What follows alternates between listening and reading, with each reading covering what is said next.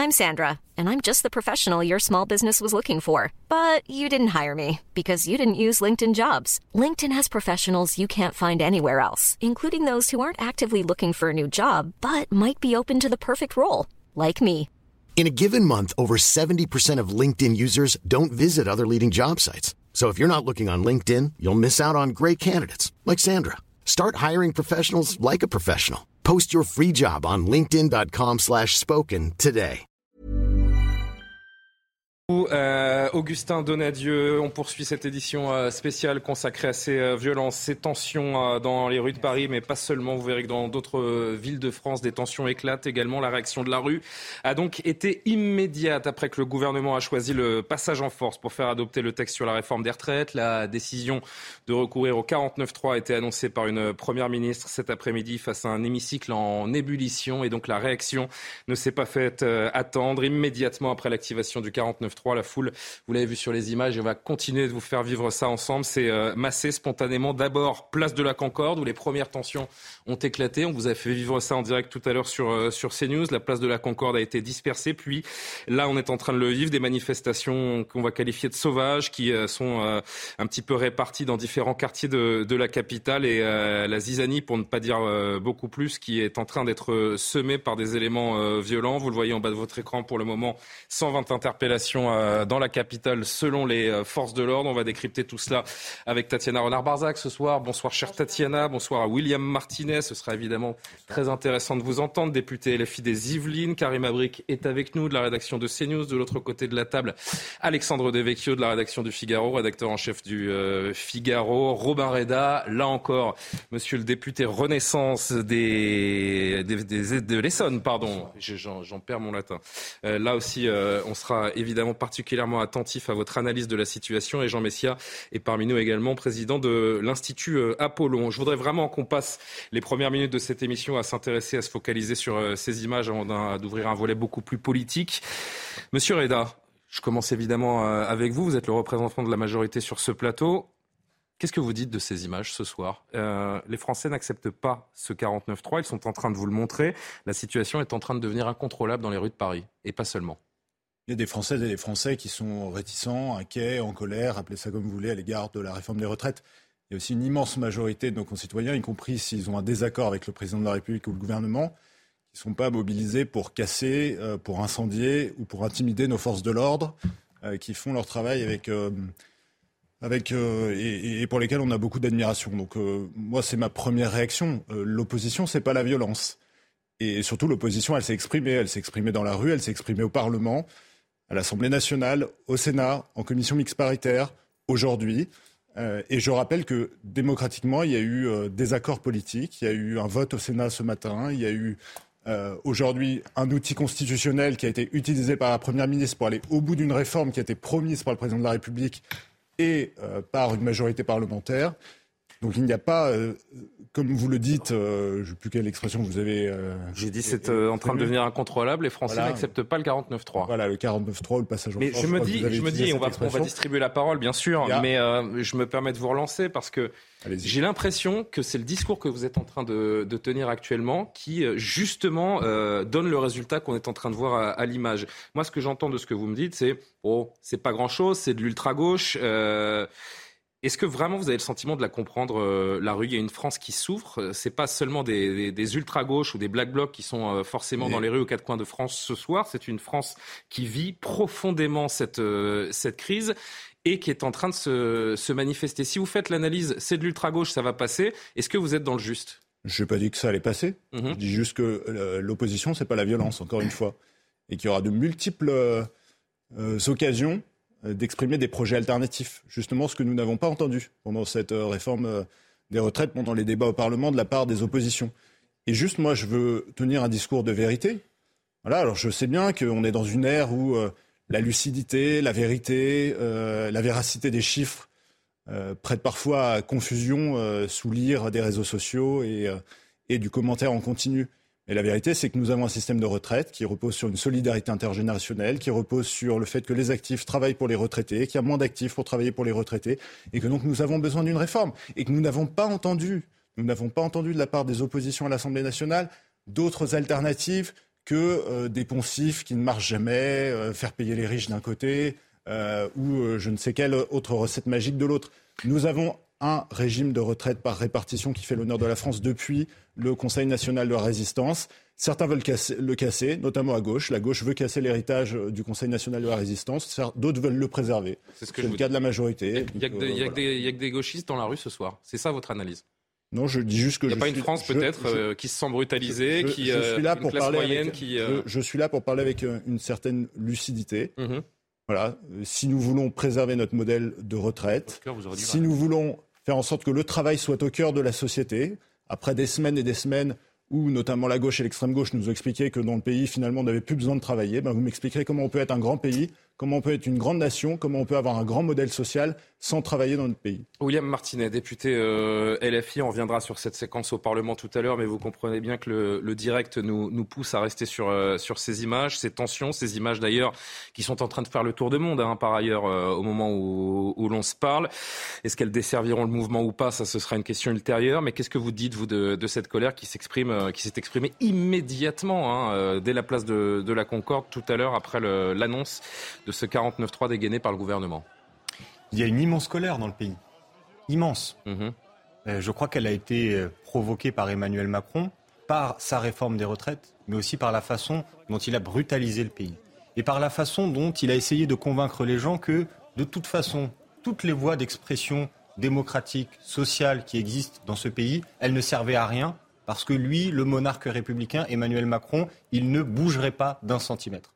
Les gens ont manifesté avec leurs organisations syndicales euh, de façon tout à fait pacifique, de façon tout à fait ordonnée. Même avant les manifestations, les organisations syndicales ont joué le jeu de la concertation, mais tout ça n'a servi à rien, ça n'a pas bougé à l'Assemblée nationale, alors que les gens avaient voté aux élections législatives et avaient mis en minorité le parti présidentiel, parce que vous parlez de majorité présidentielle depuis tout à l'heure, mais on, l'a bien vu aujourd'hui. Majorité relative, mais majorité. Ils sont minoritaires. Et hmm. c'est le vote des Français qui a fait qu'ils sont minoritaires. Et malgré ça, ils n'ont rien voulu entendre, rien voulu savoir. Ils ont euh, imposé leur projet euh, coûte que coûte. Donc, d'une certaine façon, quand vous expliquez aux gens que toutes les voies d'expression démocratique, elles ne servent à rien, c'est vous qui êtes celui qui incitez les gens à la violence. Alors, évidemment, euh, moi, c'est pas ce que je fais euh, ce soir. Ce que je dis aux gens, c'est que oui, il faut une sorte de riposte d'autodéfense populaire face au 49-3 et la décision qui a été prise, mais il faut qu'elle soit pacifique, joyeuse, solidaire. Moi, ce que je dis aux gens, c'est occuper les places publiques de vos villages, de vos villes, occuper les ronds-points. Il y a une manifestation déjà qui a été annoncée par l'intersyndicale jeudi prochain, mais dès avant jeudi, montrez-vous descendez dans la rue, euh, montrez que ce peuple populaire qui refuse la réforme des retraites, il est là et il est déterminé. C'est votre rôle de faire passer ce message Ces manifestations, elles appartiennent aux syndicats euh, pour le moment. Est-ce que euh, c'est le rôle de LFI de mettre la main sur ce Mon mouvement, actuellement est, est, pleinement engagé dans l'opposition à cette réforme des retraites. Vous savez, c'est très simple. Hein. Moi, pour me faire élire dans ma circonscription, j'ai comme tout le monde développé un programme et j'ai dit aux gens, c'est un engagement que j'ai pris, si vous me choisissez comme député, je ferai tout pour que la réforme des retraites de Macron, elle ne passe pas. Voilà. C'est l'engagement que j'ai pris devant mes électeurs et c'est un engagement qui se concrétise par ce que je fais à l'Assemblée nationale et on pourra peut-être en parler euh, tout à l'heure et par ce que je fais euh, sur le terrain, dans les manifestations, aux côtés euh, des syndicats, etc., etc. Tour de plateau des, des, observateurs qui sont également avec moi ce soir.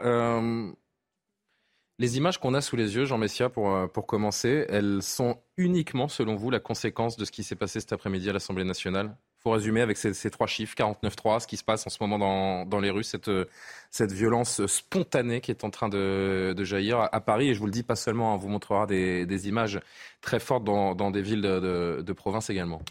Bah, je crois que les gens ont compris que ce sont les seules images qui peuvent euh, ébranler ou fissurer les certitudes du, gouvernement en la matière.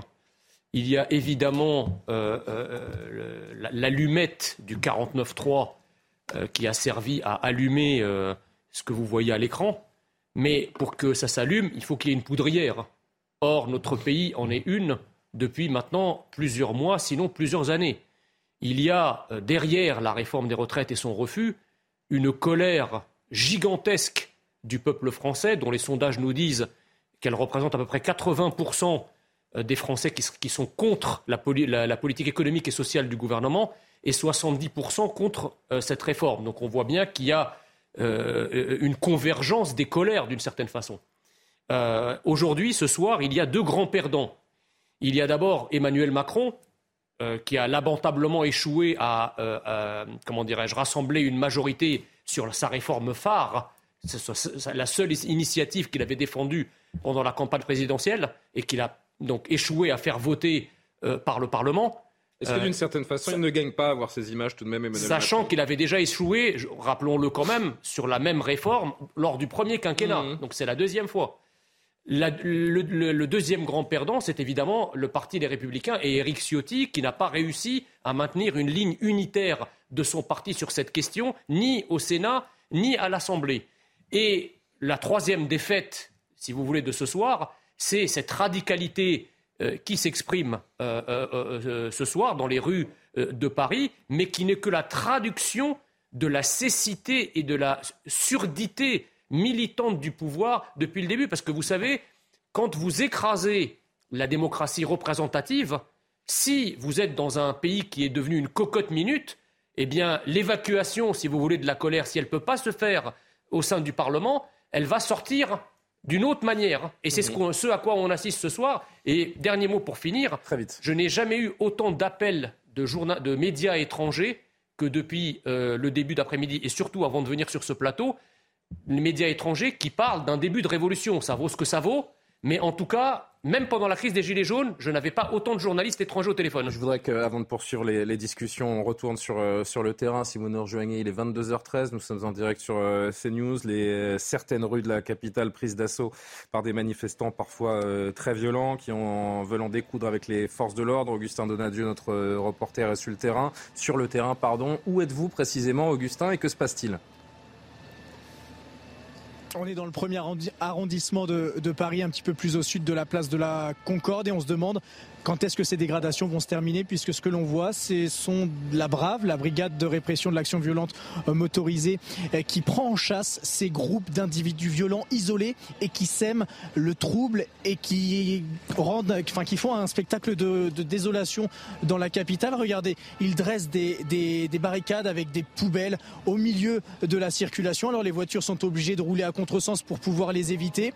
Ils mettent le feu à des poubelles, à des scooters, et vous avez avez des touristes qui sont en terrasse, qui sont en train de manger une bonne entrecôte en l'occurrence, et qui assistent à ce spectacle avec euh, des gendarmes, des CRS, avec euh, des pompiers qui viennent éteindre les différents feux allumés par ces personnes qui sont très peu nombreuses. On les a vues à l'œuvre tout à l'heure lorsque les policiers sont arrivés. Ils ont pris la fuite dans diverses rues. Ils étaient comme ça à vue d'œil une vingtaine à tout casser, mais cela suffit à pouvoir eh bien semer le trouble dans la capitale. On a même vu des chauffeurs de taxi laisser leurs leurs clients dans leur voiture temps que le chauffeur lui-même aille dégager la route, enlever les poubelles qui entravaient euh, le euh, passage. Alors la question maintenant est de savoir combien de temps cela va durer, puisque vous le voyez, les forces de l'ordre en fait arrivent avec leurs leur euh, camionnettes, suivent ces groupes d'éléments radicaux au fur et à mesure. Là, à l'heure où je vous parle, nous ne savons pas où ils sont, mais nul doute que dans quelques instants, nous allons quitter. Là, nous sommes devant l'Olympien. Dans quelques instants, nous allons quitter ce lieu pour retrouver un autre endroit où peut-être il y aura des feux de poubelle encore une fois et des dégradations. Contraste étonnant, Augustin, de voir en effet ces touristes qui euh, boivent leur verre ou mangent leur viande euh, en assistant à ces scènes. Peut-être euh, un mot, je ne sais pas si vous allez pouvoir me, répondre, mais ces éléments les, plus violents, est-ce qu'ils sont entre guillemets identifiables, à savoir ces fameux cortèges que, l'on voit dans les manifestations de jeunes hommes très souvent cagoulés de noir avec des parapluies à se mettre en, fameux dans ces fameux black blocs? Vous avez l'impression que c'est une foule beaucoup moins identifiable de gens qui, spontanément se sont mis en colère ont décidé d'en venir aux mains eh vous avez euh, dessiné le portrait type. Hein. Les individus que l'on a pu voir, la vingtaine d'individus, étaient en grande majorité effectivement composés de personnes masculines, habillées en noir, le visage euh, caché, mais ils étaient suivis, ils étaient accompagnés par quelques personnes en habits tout à fait, j'ai envie de dire, euh, lambda, des habits de ville, des jeunes. Par contre, il est vrai que ce sont que des personnes jeunes, on va dire moins de, moins de 30 ans comme, comme ça à vue d'œil. C'est vraiment le, portrait, le, le, type de personne qui a semé le trouble déjà à la la place de la Concorde. Ils étaient bien sûr bien plus nombreux que maintenant, euh, mais il s'agit toujours de ces black blocs habillés tout en noir qui dénoncent, euh, qui, en veulent au capitalisme, puisqu'on l'a encore vu tout à l'heure, à, à 200 mètres de la place de la Concorde, c'était des grandes enseignes qui avaient été prises pour cible. C'était une voiture d'un modèle allemand bien connu qui vaut un petit peu d'argent et qui a été pris pour cible également, de beaux scooters aussi. Donc ce sont toujours les mêmes cibles que ces personnes attaquent. Et là, ce soir, les cibles sont dispersées dans Paris et c'est là toute la difficulté pour les forces de l'ordre d'avoir un temps d'avance. C'est tout le défi des forces de l'ordre ce soir.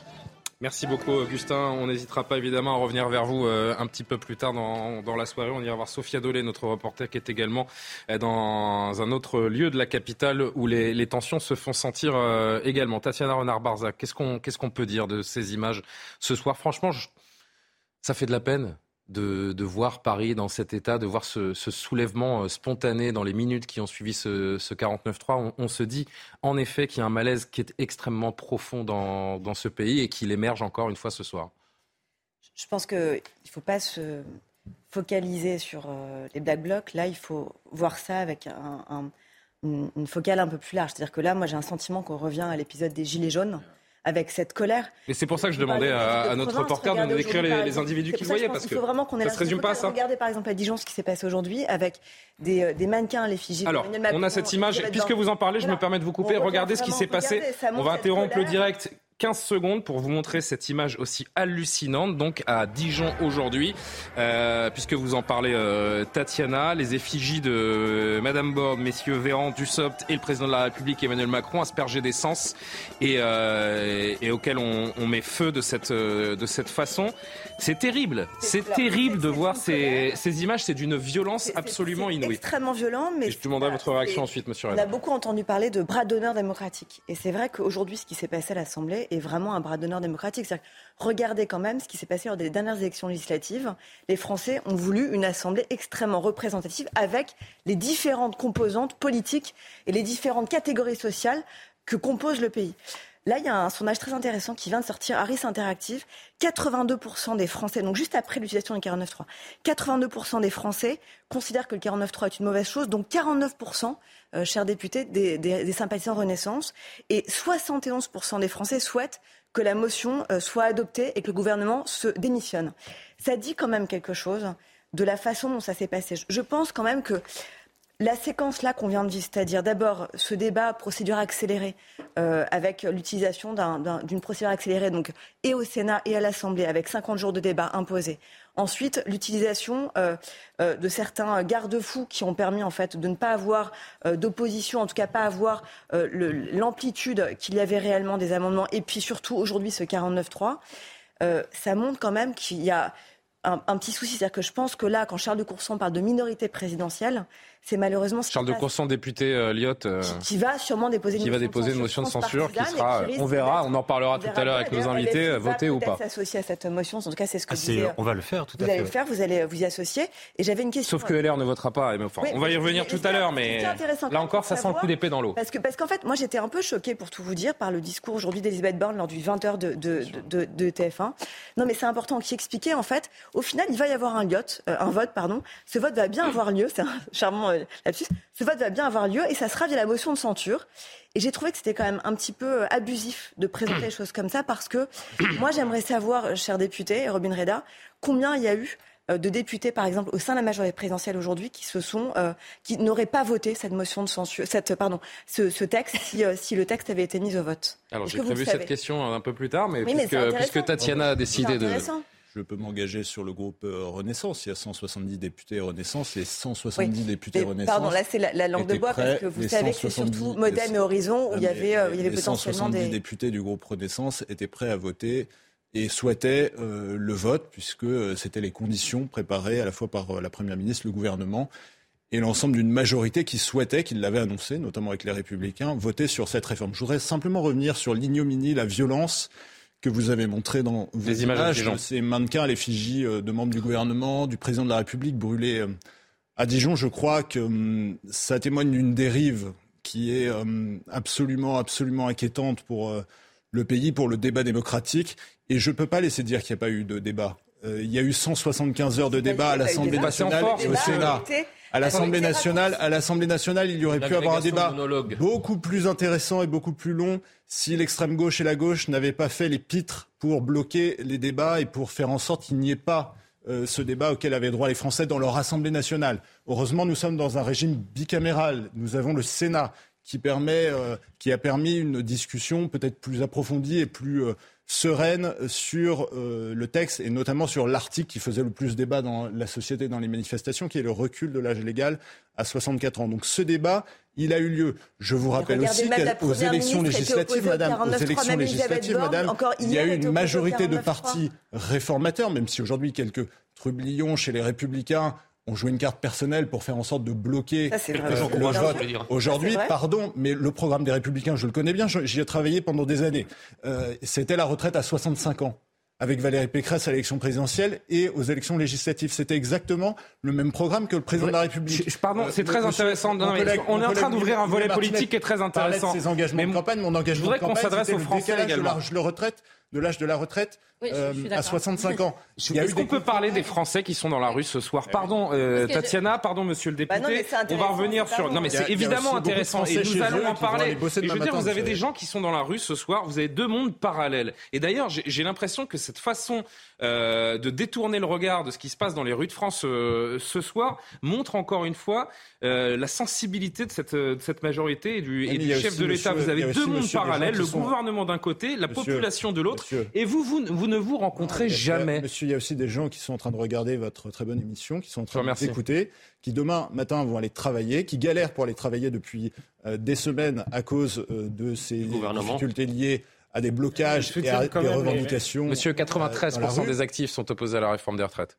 Oui, mais demain, ils veulent aller bosser parce que ce qu'ils voient, et je comprends, il y a une certaine inquiétude et une certaine colère qui est liée surtout à leurs conditions de travail, plus qu'à la question des retraites. On a bien vu que la question des retraites, elle avait été le prétexte à un grand débat sur les conditions de travail dans le pays. Quels sont les emplois Comment est-ce qu'on les gens à travailler deux ans de plus, monsieur. Pardon, juste, Non, non, non, non, pardon, Tatiana, je suis vraiment désolé parce que on a, ça fait 23 minutes qu'on est à l'antenne et Alexandre n'a pas dit un mot. Et gens qui appartiennent sur le terrain également qui nous attendent. les matraques d'impôts, monsieur. Excusez-moi, monsieur, j'ai pas entendu.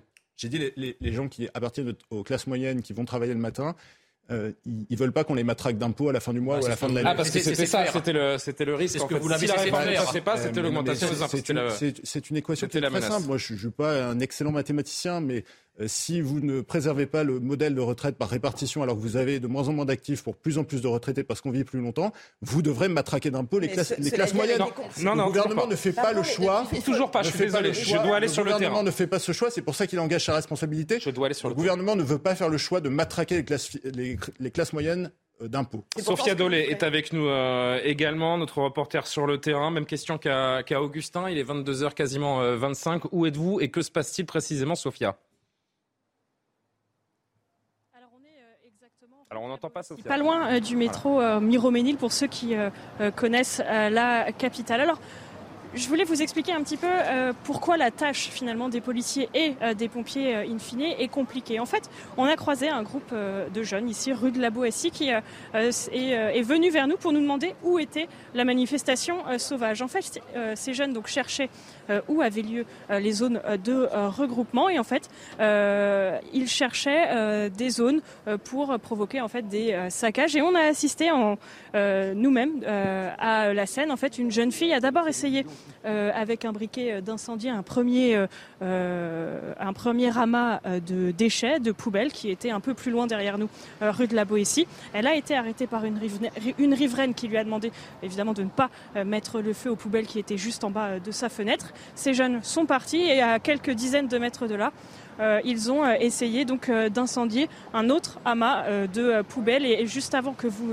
ne veniez vers nous en direct, eh bien un monsieur a tenté de l'éteindre pour éviter qu'il ne se propage. Donc aux poubelles qui, vous voyez, euh, sont entassées euh, juste à côté. Donc voilà pourquoi ce soir le travail euh, des policiers est extrêmement compliqué, car depuis maintenant, depuis que les, manifestants, les éléments violents ont été dispersés de la place de la Concorde, eh bien ils se sont propagés dans les rues adjacentes, dans, dans les alentours, dans les arrondissements alentours de la capitale, et ils provoquent des saccages de façon ponctuelle, et donc ils sont très difficiles à localiser et très difficiles à appréhender par les policiers et c'est très difficile pour les pompiers d'intervenir sur tous les lieux où il y a besoin d'eux. Qu'est-ce qui se passe là, Sophia? Il y, a un monsieur qui essaie de faire euh, propager le feu ou au contraire, elle essaie de, de l'éteindre? Qui essaye d'éteindre. Ah d'accord, ok. non, non, non, je vous rassure, ce, monsieur essaye d'éteindre. Il essaye, mais en fait, euh, la poubelle euh, à l'intérieur brûle complètement. donc la poubelle va brûler et puis il essaye juste que ça ne se propage pas aux, bah, déchets alentours. Merci beaucoup, Sophia. On vous retrouve un, petit peu plus tard. C'est vrai que c'est ce qui est terrible, j'ai envie de dire, enfin, qui est qui est ballot, euh, vous utiliserez là encore le, le, le vocable qui vous siera, c'est qu'on est en pleine euh, grève des, des éboueurs, que vous avez des déchets, des amoncellements d'ordures un petit peu partout dans Paris, et qu'en effet, c'est du pain béni pour ceux qui, euh, qui veulent semer le chaos et allumer des, des incendies euh, sauvages. Là, on est dans une situation extrêmement compliquée, parce qu'on on a bien compris, on n'est pas du tout sur une manifestation autorisée. Vous avez des grappes de, de gens qui ont envie d'en découdre un petit peu partout dans, dans la capitale. C'était la, la question que je posais aux députés tout à l'heure, Alexandre. C'est vrai que là, j'ai vraiment l'impression qu'il y a deux mondes parallèles, le gouvernement et les Français. Et ces deux-là ne se rencontrent jamais, ne s'écoutent jamais. Alors, les, Français ne sont pas ceux qui brûlent les, les poubelles. Là, il y a. J'ai pas vu des black blocs, par exemple, brûler cette image une terrible on, Sait pas, mais on sait pas. Des effigies des ministres et du président de la République brûlés vifs, puisque c'est ça que ça représente. Ouais. J'avais pas l'impression que c'était des black blocs qui étaient en train de faire ça. Non, hein. mais je pense qu'il y a quand même des, des, des minorités radicalisées. Ça ne veut pas dire qu'il y a une profonde colère, euh, qu'il n'y a pas une profonde colère des Français que le que le gouvernement n'a pas entendu. La violence se greffe toujours effectivement sur une situation, euh, Jean Messia parlait de, poudrière, euh, se, se, greffe sur une situation qui est, qui est dramatique. Oui, je crois que le, le gouvernement, mais c'est depuis les, les, Gilets jaunes, ne voit pas toute une partie du pays qui se sent euh, euh déclassés, qui a l'impression qu'on demande toujours des efforts aux mêmes, à ceux qui travaillent, en, en, en l'occurrence, et, il ne veut pas les, les écouter. J'ai envie de dire que ces images de chaos, on connaît un peu le, scénario. Le scénario, c'est ensuite jouer la carte du parti de l'ordre et expliquer qu'on est le seul recours face au, Rassemblement national. C'est ça, hélas, qui va se passer, mais ça ne permettra pas de répondre à la crise démocratique. Et je crois que faire une réforme des retraites dans un moment où on voit bien que le pays est malade, si on a ces violences-là, c'est parce que le pays euh, est malade, ce n'était pas raisonnable et ce n'était pas l'urgence du, moment. Je pense que c'est ça euh, que disent les Français. Il y a encore 10 millions de sans-activité dans ce pays. On a un problème d'immigration massive, on a des problèmes de violence systémique et tout ce que trouve à faire le si gouvernement... Si la loi était passée par un vote, on n'aurait pas vu ces images ce soir, vous croyez? Sans doute pas. Ça, oui, ça a cru la, la chose parce qu'en réalité, Emmanuel Macron est non seulement minoritaire dans le pays, on le voit dans les sondages, mais il est minoritaire euh, en, réalité euh, à l'Assemblée nationale. C'est pour ça qu'il y a eu un 49-3. On en parlait hier, Emmanuel Macron a cherché une majorité, mais c'est une majorité euh, introuvable, donc il a été obligé de se résoudre à ce, à ce, à ce, à ce, à ce 49-3. Donc ça veut dire qu'on est dans une impasse démocratique, et ça fait longtemps en réalité que, que, ça dure. Il a été élu une première fois face à Marine Le Pen, une deuxième fois face à Marine Le Pen.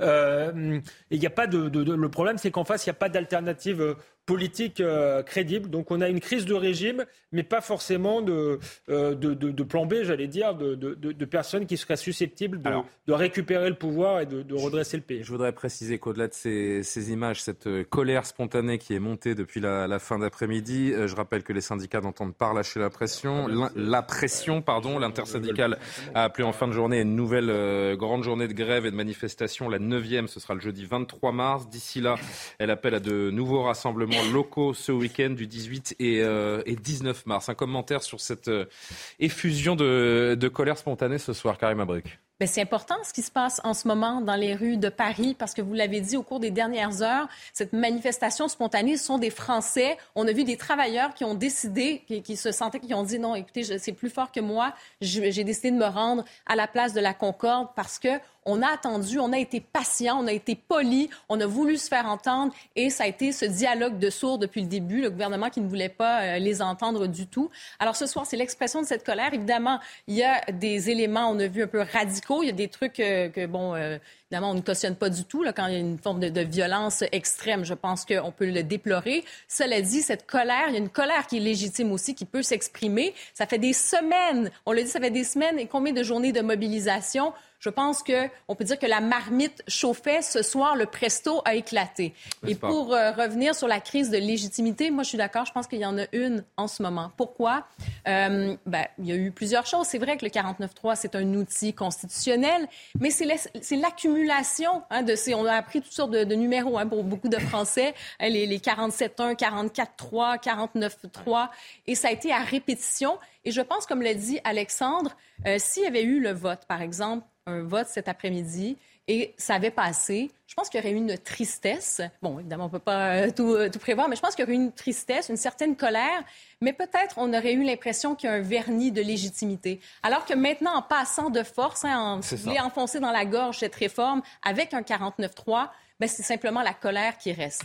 Euh, William Martinet, il faut s'attendre à, une explosion sociale. Comment, euh, comment est-ce que ça peut tourner tout, cela alors que je rappelle que, que l'intersyndicale euh, semble en tout cas plus soudé que jamais et s'est mis d'accord d'ores et déjà sur plusieurs dates de mobilisation? Le mouvement social va, va continuer. Il va même se renforcer. Et c'est quand même une chose, euh, monsieur le député, je précise quand même une chose, c'est que certes, l'intersyndicale est, est unie pour le, pour le moment, mais il y a eu des promesses les semaines euh, passées, mettre la France à l'arrêt, mettre l'économie à genoux, bloquer le, pays. Il y a eu des actions fortes, mais le pays n'a pas été bloqué, la France n'a jamais été euh, à l'arrêt. Donc on se dit, est-ce, que la puissance syndicale, est-ce que la puissance syndicale est capable de, renverser la situation? On peut en douter. Nous avons obtenu qu'il n'y ait pas de majorité à l'Assemblée nationale pour ce texte. C'est le résultat. C'est votre fait. Mais bien sûr. C'est la tergiversation de LR qui est. vous croyez que ça vient d'où? Pourquoi est-ce que les députés LR, pourquoi les députés LR, ils hésitent euh, d'ailleurs, ça a été dit euh, tout à l'heure dans leur programme quand ils ont fait la campagne de Valérie Pécresse. Oui, d'ailleurs, avec les, avec les améliorations, la réforme ressemble de, très près à ce qu'aurait voté le LR. LR hésite, c'est que, à la différence des députés euh, macronistes, ils n'ont pas leur destin lié au président de la République, donc ils n'ont pas l'obligation de le suivre jusque dans sa folie de mener cette réforme jusqu'au bout. Et ce que constatent les députés LR, c'est quelque chose de très pragmatique, c'est quand ils vont dans leur circonscription, il y a une écrasante majorité des gens qui sont contre. Et quand il y a des manifestations, même dans les petites villes euh, ou villages de leur circonscription, il y a énormément de gens qui défilent dans la rue. Donc, l'hésitation des députés LR, même l'hésitation de quelques députés euh, macronistes, c'est le résultat de ce mouvement social. Et j'en profite du coup pour dire à tous les gens qui se sont battus depuis euh, la première manifestation au mois de janvier, ceux qui ont fait l'effort d'aller manifester, qui ont fait l'effort de faire des journées de grève, parce que ça coûte les journées de grève. Hein. Quand on en est certains syndicalistes qui sont à 15 jours de grève, c'est 1500 euros. Hein. Voilà, ça, ça, coûte très cher. Et quand on est dans un moment où l'inflation euh, est très forte, c'est des efforts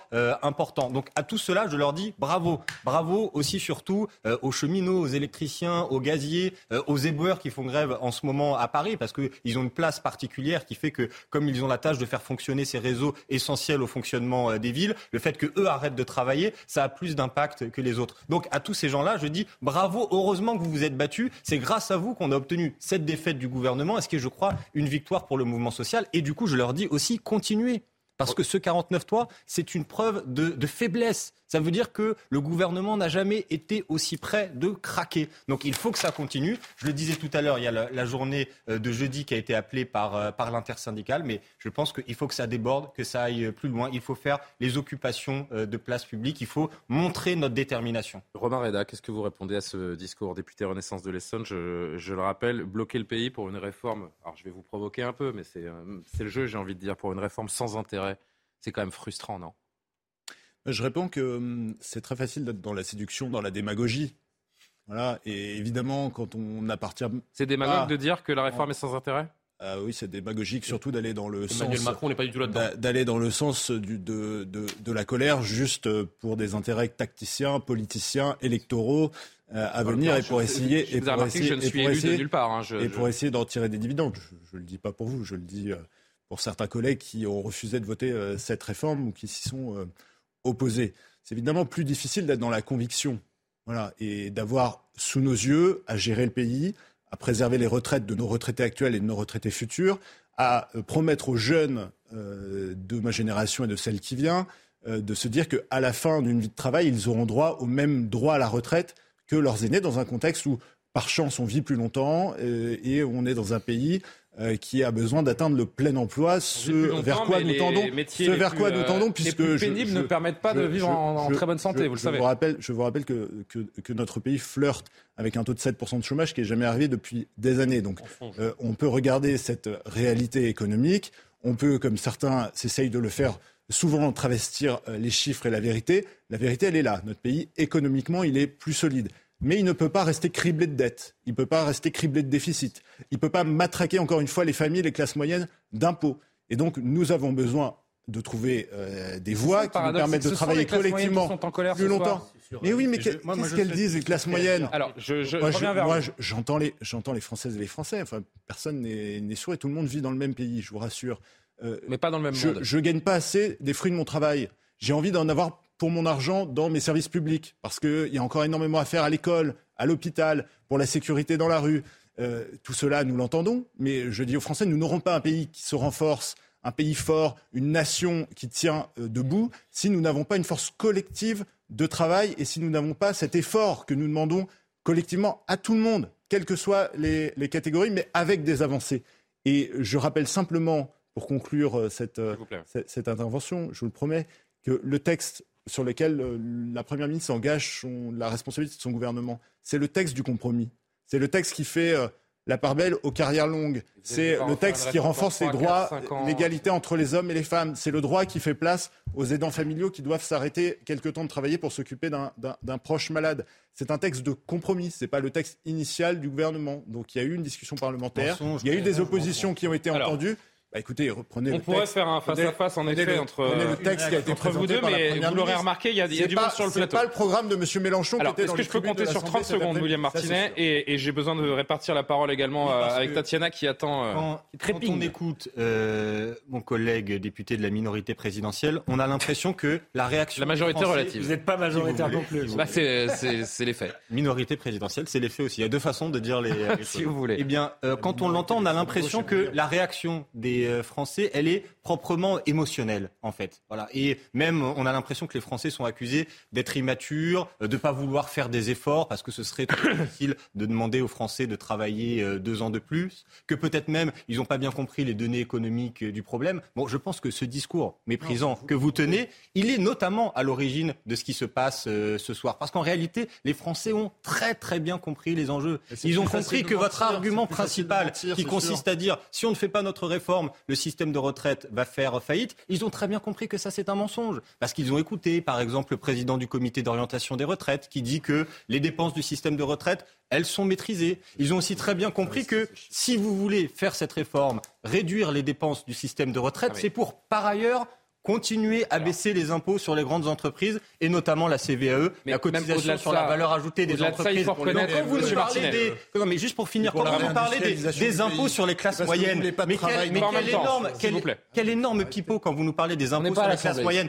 Vous faites cette réforme des retraites pour diminuer la CVAE. La CVAE, c'est pas payé par les classes moyennes, c'est payé par les entreprises et les grandes entreprises. les entreprises Donc les voilà ce qui est en train de se passer. Et les Français ont très bien compris que vous les faites bosser deux ans de plus pour réduire euh, les impôts euh, et les cotisations sociales sur des grands groupes qui font déjà Au- énormément au-delà- de, au-delà de ce que- bénéfices. au-delà Et de on ce l'a que vu détaille- ces dernières, ces dernières au-delà de ce que détaille William Martinet, dividendes que le s'il CAC vous plaît, 40 monsieur a, a Martinet. encaissé. Au-delà de ce que détaille William Martinez, c'est vrai qu'il y a eu des avaries ces, ces derniers mois. C'est le moins qu'on puisse dire autour de la pédagogie sur ce, euh, sur ce texte, que ce soit les carrières longues, les femmes, les fameuses pensions euh, minimum à 1200 euros qui étaient supposées être pour euh, près de 2 millions de personnes qui se sont retrouvées entre 10 et 20 000. C'est sûr que Non. de quoi, en Non. quoi qu'à un moment vous avez suscité une, une colère ou, ou une frustration. On poursuit la discussion et comme je le disais, il y a du monde. Tatiana, vous êtes la suivante à, à vous exprimer. Je voudrais juste refaire un détour par les rues de, de Paris. Augustin Donadieu, où êtes-vous? Quelle est la situation?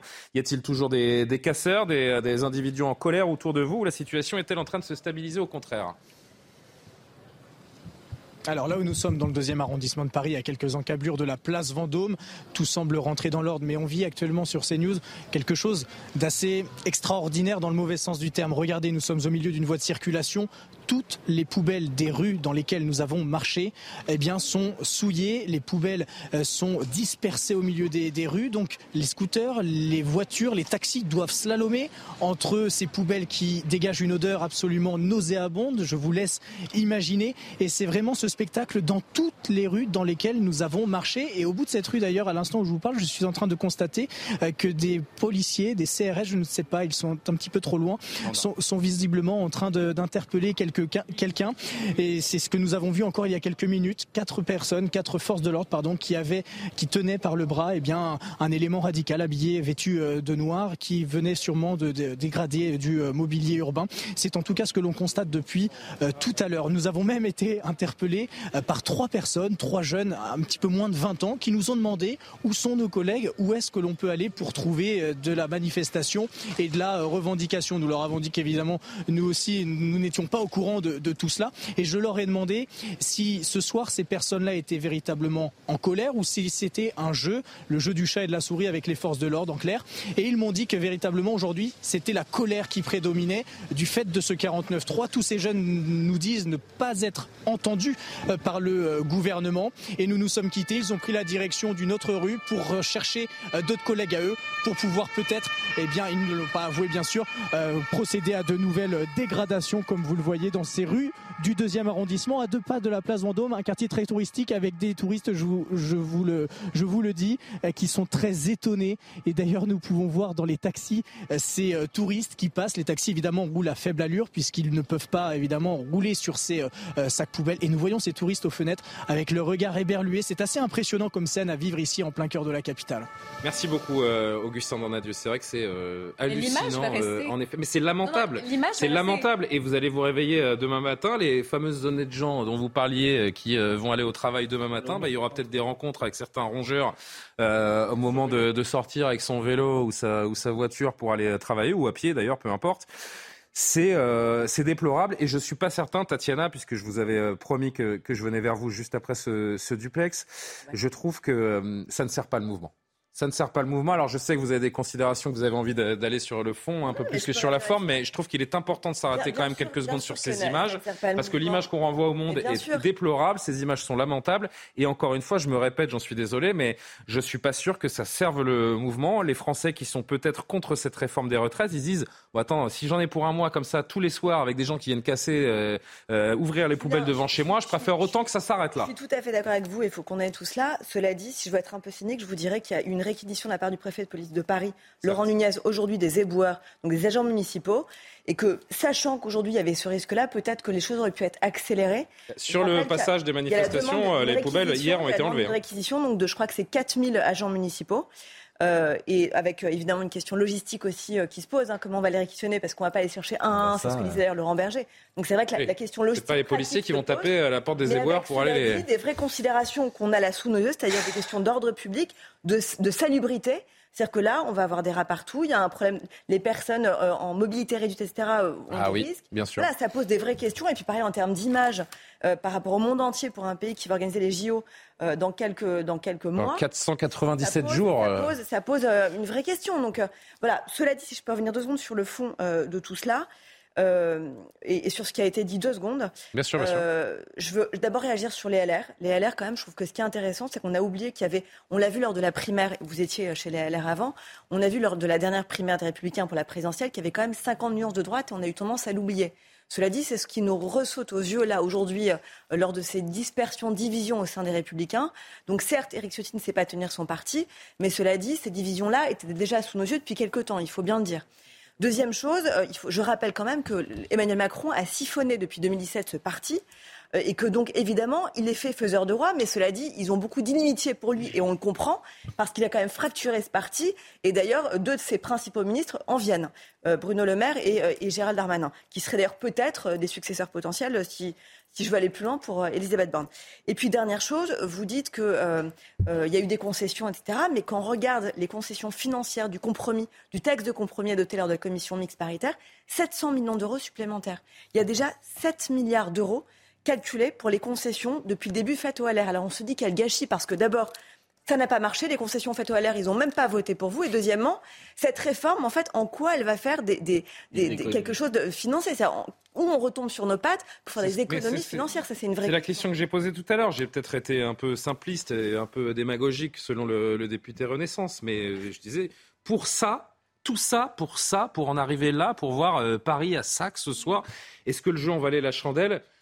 Sur une réforme qui n'est pas systémique, qui en appellera d'autres. Je vous dis franchement, je, ne comprends pas l'entêtement du chef de l'État, euh, mais on, aura, euh, on a jusqu'à minuit pour en bah, discuter. Peut-être que vous arriverez à me convaincre, mais là, je, vraiment, j'ai du mal. Jean Messia. C'est un entêtement euh, d'autant plus incompréhensible qu'il fallait juste en fait accélérer la réforme Touraine. Si on avait accéléré l'entrée en vigueur de la réforme Touraine à partir de 2027 au lieu de 2035, on aurait en réalité abouti à un résultat assez proche en termes financiers de la réforme présentée par, par la majorité. Alors, ils ont fait de, l'âge de départ à la retraite à 64 ans un totem. Ben, ils ont eu tort parce qu'en fait, ce n'est pas, pas l'âge qui, qui importe dans une réforme pareille. En tout cas, pas l'âge de départ à la retraite, c'est le nombre d'annuités. Donc, au lieu de se polariser de faire un totem là-dessus, ils auraient mieux fait de lâcher un peu du lest. La deuxième chose, c'est qu'il faut féliciter tous les députés qui ont pris le pouls du pays, qui sentent le pays, qui sentent que les Français ne veulent pas de cette réforme, quelle qu'ait pu être leur position. C'est la moindre des choses d'aller un peu en circo et de, voir ce que disent les, gens qui ont voté pour vous. On ne peut pas reprocher à longueur de journée aux députés d'être sourds et une fois qu'ils ont élu d'appliquer leur programme en pratiquant la surdité vis-à-vis de leur électorat et le jour où justement les députés écoutent leur électorat, les traiter de tous les noms parce qu'ils euh, ont changé d'avis. À un moment, il faut savoir choisir. Et quand, à choisir entre la volonté du peuple et une ligne politique qui n'a pas été populaire, il ben, faut choisir la volonté du peuple. Et enfin, je termine juste un, dernier mot. Quand vous nous dressez, monsieur le député, le tableau de la France qui justement euh, euh, est affaibli à, cause de, de, son endettement, de ses dettes, etc. Mais excusez-moi, qui a provoqué ces dettes? Ça tombe pas du ciel, vous y avez contribué. D'accord? Donc ne venez pas aujourd'hui nous décrire un tableau apocalyptique de la situation budgétaire et financière, alors que c'est vous-même qui l'avez peint. Et enfin, s'agissant des poubelles dans Paris, euh, je ne comprends pas pourquoi on laisse ce cafarnaum des ordures. Ça, va bouger. Il y a euh, les réquisitions du préfet. Parisienne, oui, mais attendez, on nous a quand même expliqué, le gouvernement en l'occurrence nous a expliqué avant la crise du Covid qu'au nom du risque, de la lutte contre le risque sanitaire et pour l'aseptisation de la société, on pouvait confiner et enfermer toute la population en écrasant toutes les libertés individuelles et les libertés publiques. Euh, ben là, il y a un risque sanitaire. Qu'est-ce que vous attendez pour, euh, pour agir et pour. vous voulez qu'on vous confine Bah, pardon Vous voulez qu'on vous confine Non, je veux qu'on nous débarrasse des poubelles. non, parce que c'est pas compliqué, il faut le faire, moi. Il faut confiner la majorité. Euh, Alexandre Devecchio, avant de ah, retourner vers, le, vers Robin Reda, il, il, est acquis que cette réforme, elle est injustifiée. Si ça dégénère, ce sera l'entière faute exclusive du président de la République il vient après des années et des années de, malaise. La, position de LR n'a pas été, pas été claire. Donc je ne sais pas si ce sera de son entière faute.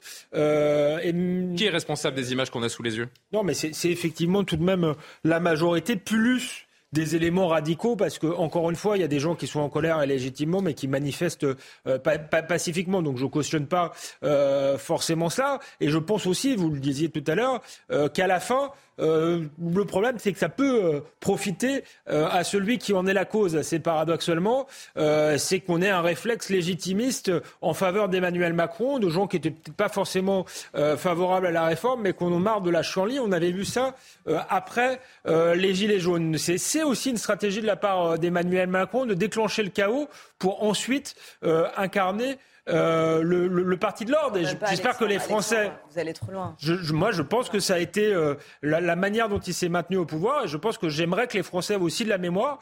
Euh, parce que le meilleur moyen de ne pas déclencher le, le chaos, c'est peut-être d'avoir d'être plus à l'écoute. Et, depuis qu'Emmanuel Macron est au pouvoir, on a eu les images des Gilets jaunes, on a eu des, des, violences systémiques. Donc, donc dire qu'il est le parti de l'ordre, c'est compliqué. Deux secondes, je les connais, vos deux secondes, Tatiana. C'est ça le problème. Pardon, mais pour le coup, je suis pas d'accord avec vous, Alexandre, parce que c'est pas le chaos, c'est la verticalité du pouvoir.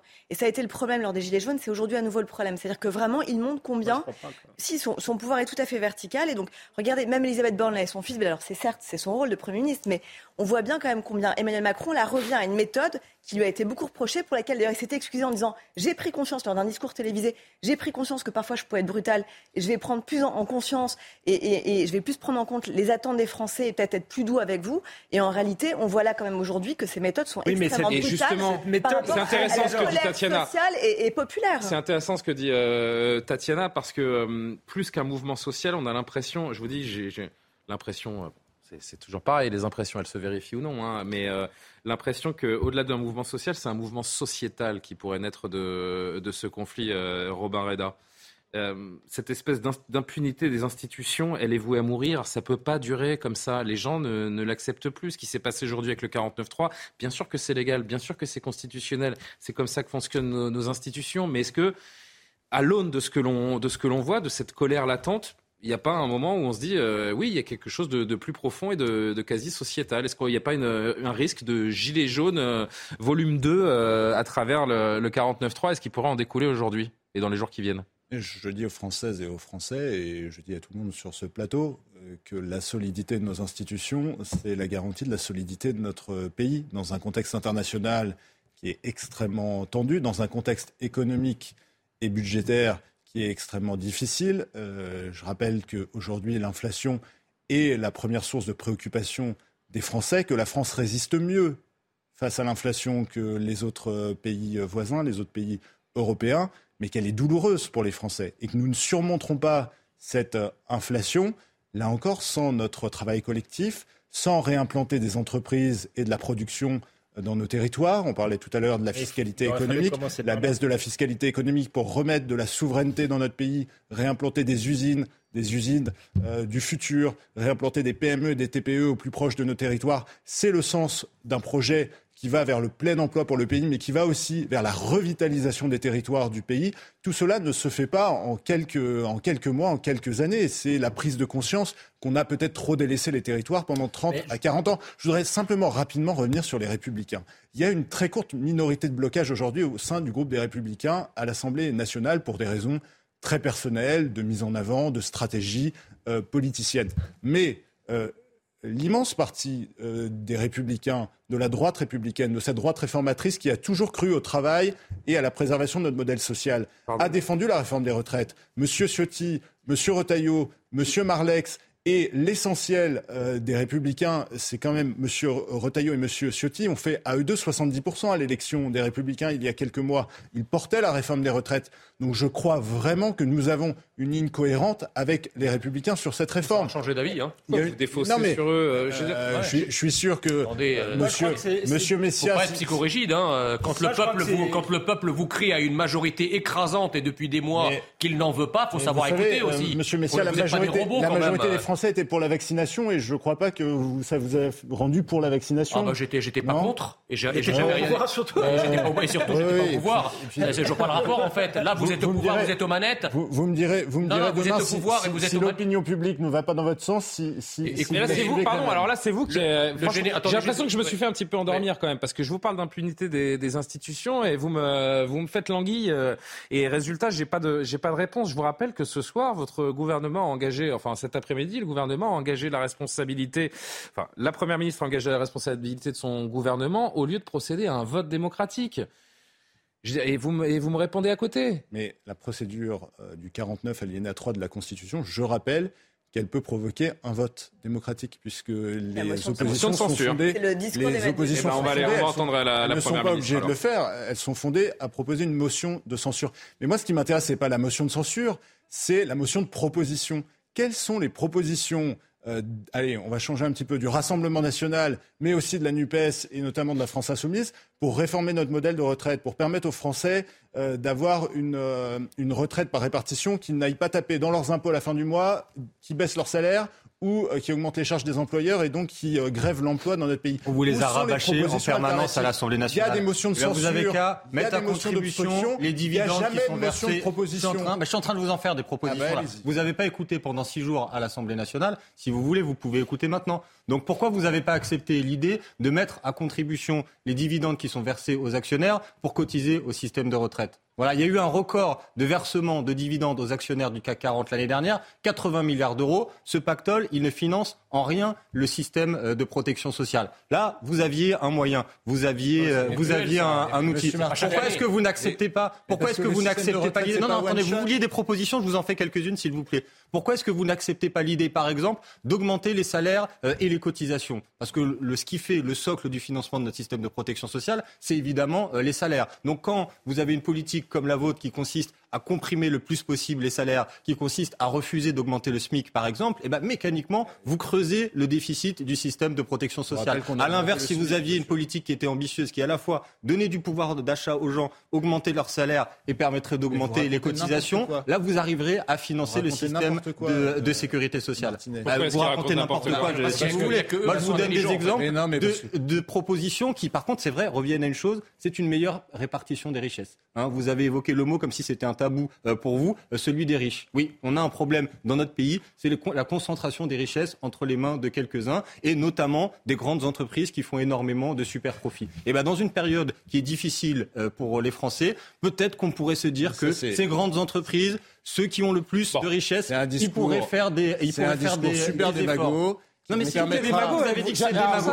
Vous avez répondu à aucun, à aucun problème et surtout, vous n'avez pas répondu à la colère qui s'exprime dans la rue. Parce que c'est facile de dire, super de dire aux gens, c'est les mêmes pour le SMIC, à qui vous allez dire, vous allez travailler deux ans de plus, les mêmes propositions de la gauche. Mais sauf que ça ne va pas régler. C'était les mêmes propositions de la gauche lors des débats sur les dernières réformes des retraites. Est-ce que la gauche est revenue sur les réformes des retraites de 2003 ou de 2010 lorsqu'elle est arrivée au pouvoir. Non, mais ça, si vous voulez, vous savez bien que ça avec les collègues du parti. On, va poursuivre. On va entendre, s'il vous plaît, je vais reprendre, je vais reprendre la parole. Et il est financé. Je vais reprendre la parole et imposer le rythme de, de ces deux heures que, que l'on passe ensemble, si ça vous dérange pas. Euh, on va entendre parce que c'est un moment quand même assez euh, historique, en tout cas euh, assez extraordinaire, ce qui s'est passé tout à l'heure à l'Assemblée nationale lorsque Elisabeth Borne est montée à la tribune pour présenter ce, ce fameux 49.3. Vous et vos collègues de la Nupes, cher William Martinet, avez entonné une Marseillaise vous inquiétez pas, je vous redemanderai pas de la, de la chanter avec nous ce soir en, en plateau.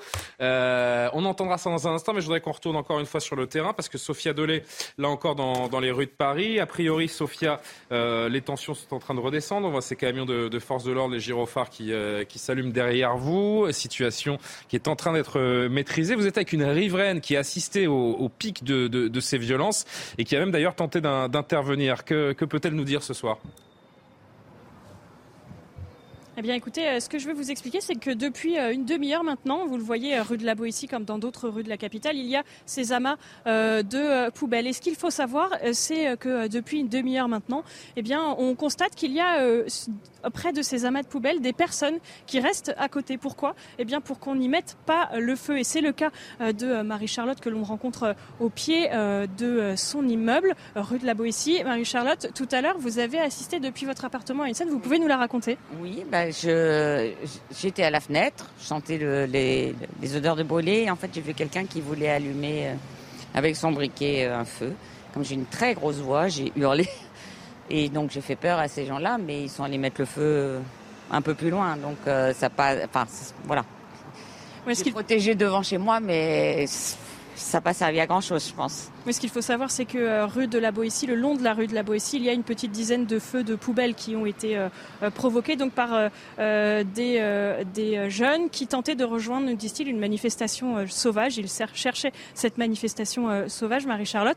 Est-ce que vous comprenez leur colère et leur façon de l'exprimer ce soir?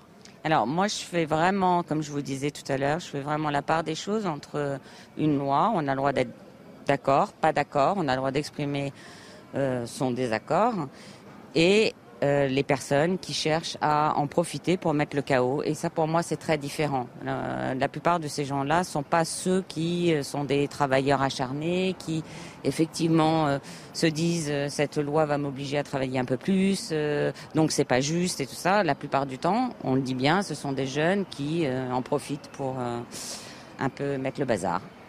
Voilà, donc vous l'aurez compris, euh, des euh, riverains, rue de la Boétie euh, notamment, qui restent donc ce soir près des poubelles pour être sûr que ces poubelles ne soient pas incendiées au pied de leurs immeubles. Merci beaucoup, euh, Sophia Delay, au cœur de Paris, donc où les, tensions ont éclaté euh, cet après-midi et jusque tard ce soir. Euh, la situation s'apaise tout juste depuis quelques minutes. Si vous nous rejoignez, il est quasiment 23 heures. Bienvenue à vous sur CNews. La réaction de la rue ne s'est donc pas fait attendre ce soir, alors que le gouvernement a choisi le passage en force pour faire adopter le texte sur la réforme des retraites. La décision de recourir au 49.3 a été annoncée par la première ministre cet après-midi face à l'hémicycle. Résultat, je vous le disais, cette réaction de la ces tensions euh, sur la place de la Concorde, dans un premier temps euh, évacuées, dispersées, puis ces manifestations sauvages qu'on a pu suivre euh, ensemble en direct et qu'on a décrypté depuis plus d'une heure maintenant. Je voudrais qu'on retourne à l'Assemblée nationale, puisque ce qui a mis le feu au poudre, ce qui a déclenché ce que nous débriefons, analysons depuis un moment maintenant, c'est cette prise de parole à la tribune d'Elisabeth Borne tout à l'heure pour expliquer son choix, un discours largement masqué par le chahut Monsieur Martinet, des élus de la NUPES qui ont chanté la Marseillaise. Et vous dites? Je plaide coupable. Oui, bah, en même temps, vous n'avez pas le choix. L'image en atteste. Euh, et la Marseillaise, donc, euh, ainsi que des, des, pancartes hostiles à la réforme. Regardez en longueur, parce que c'est vraiment impressionnant. Si vous n'avez pas suivi ça en direct tout à l'heure, c'est assez euh, historique ce qui s'est passé. La séance qui était suspendue avant que la Première ministre ne puisse dégainer ce fameux 49.3. Regardez. La parole est à Madame la Première ministre.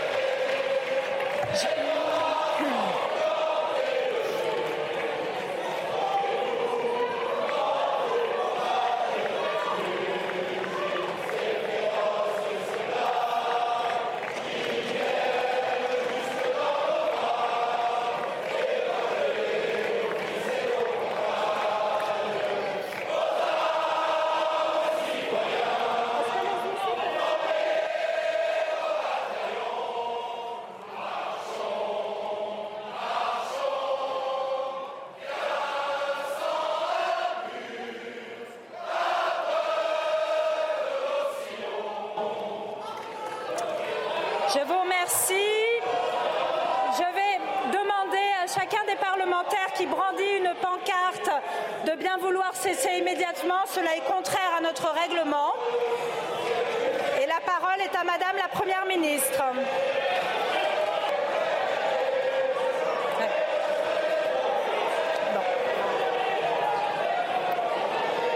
La séance est suspendue pour deux minutes. Mes chers collègues, je vous remercie de regagner vos places. La séance va reprendre. Et donc, la parole est à Madame la Première ministre.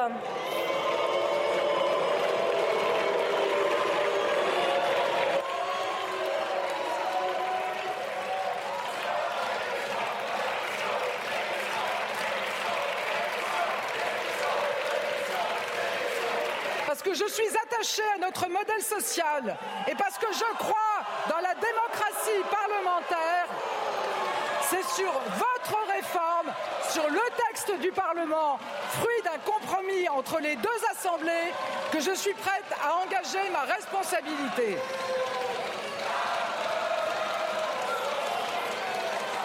Aussi, sur le fondement de l'article 49, alinéa 3 de la Constitution, j'engage la responsabilité de mon gouvernement sur l'ensemble du projet de loi de financement rectificatif de la sécurité sociale pour 2023, modifié par l'amendement de coordination communiqué à l'Assemblée nationale. Dans quelques jours, je n'en doute pas, à l'engagement de la responsabilité du gouvernement répondront une ou plusieurs motions de censure. Un vote aura donc bien lieu il se doit. Et c'est donc la démocratie parlementaire qui aura le dernier mot. Madame la Première ministre, je vous remercie. Jean Messia, vous vouliez réagir. C'est vrai que c'est assez surréaliste ce qui s'est passé dans l'hémicycle aujourd'hui. Un commentaire. Oui, alors moi, entendre euh, l'hymne, euh, enfin la Marseillaise euh, au sein de l'Assemblée nationale, ça m'a fait vibrer, euh, comme beaucoup de, de Français. C'est la première fois que la NUPES vous fait vibrer Justement, maintenant, quand j'ai vu, quand, quand j'ai vu que c'était effectivement la, Fran- la France insoumise, qui est un parti, selon moi, antinational, brailler l'hymne national, un parti qui veut soumettre la France euh, à, à l'islam et à l'invasion, chanter l'hymne national, ça m'a, pour le coup, un peu refroidi. Euh, ça, c'est la première chose. La deuxième chose, c'est que euh, euh, Elisabeth Borne s'est fait un peu piéger, si je puis dire, comme une mouche sur du papier, tu mouches.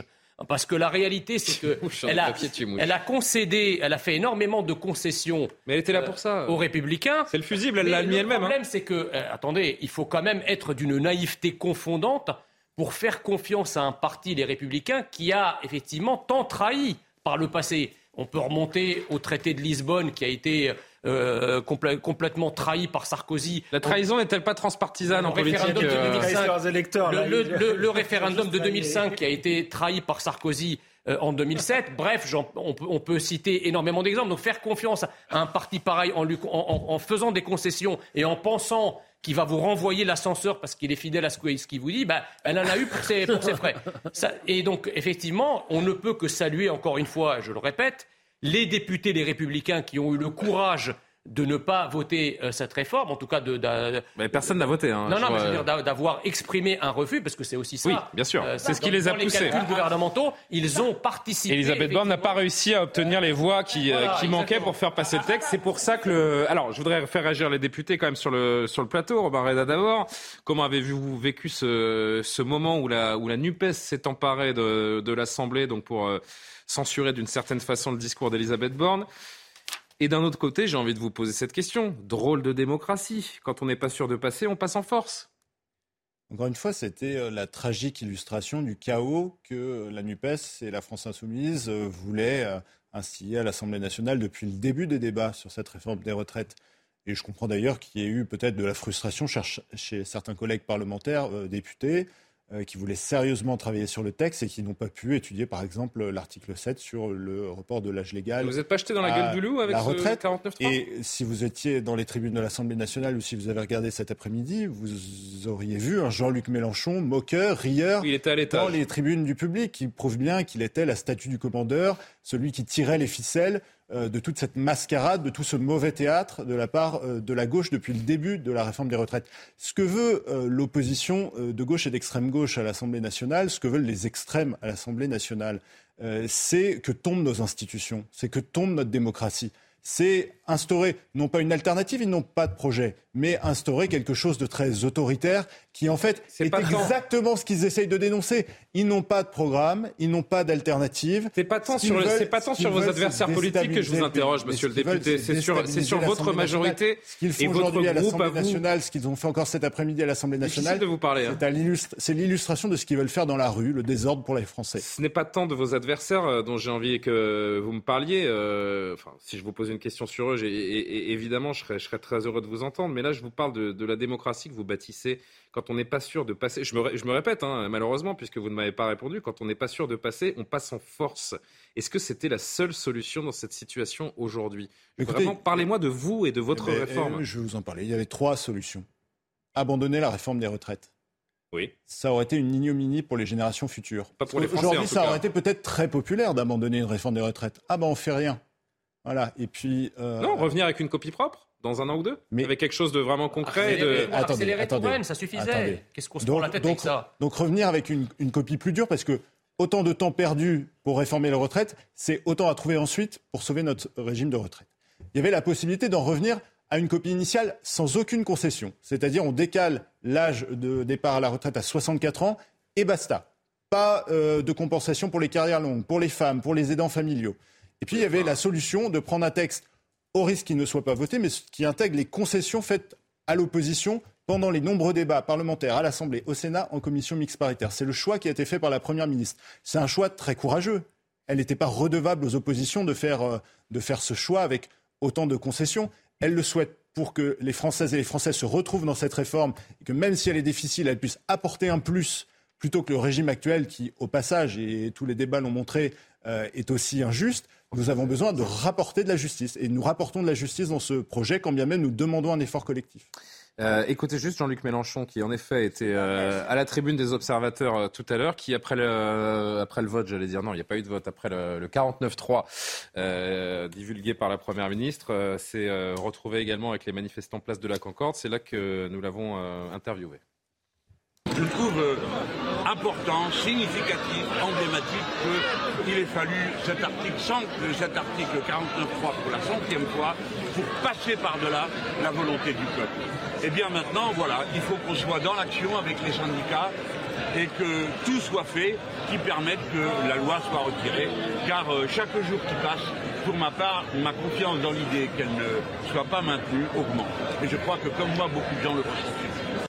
Tatiana, vous voulez réagir je voulais réagir à ce que vous disiez, monsieur le député, parce que je, vous expliquez qu'en fait, vous aviez un texte qui était parfait, mais que vous avez, cela dit, fait des concessions pour faire plaisir à tout le monde.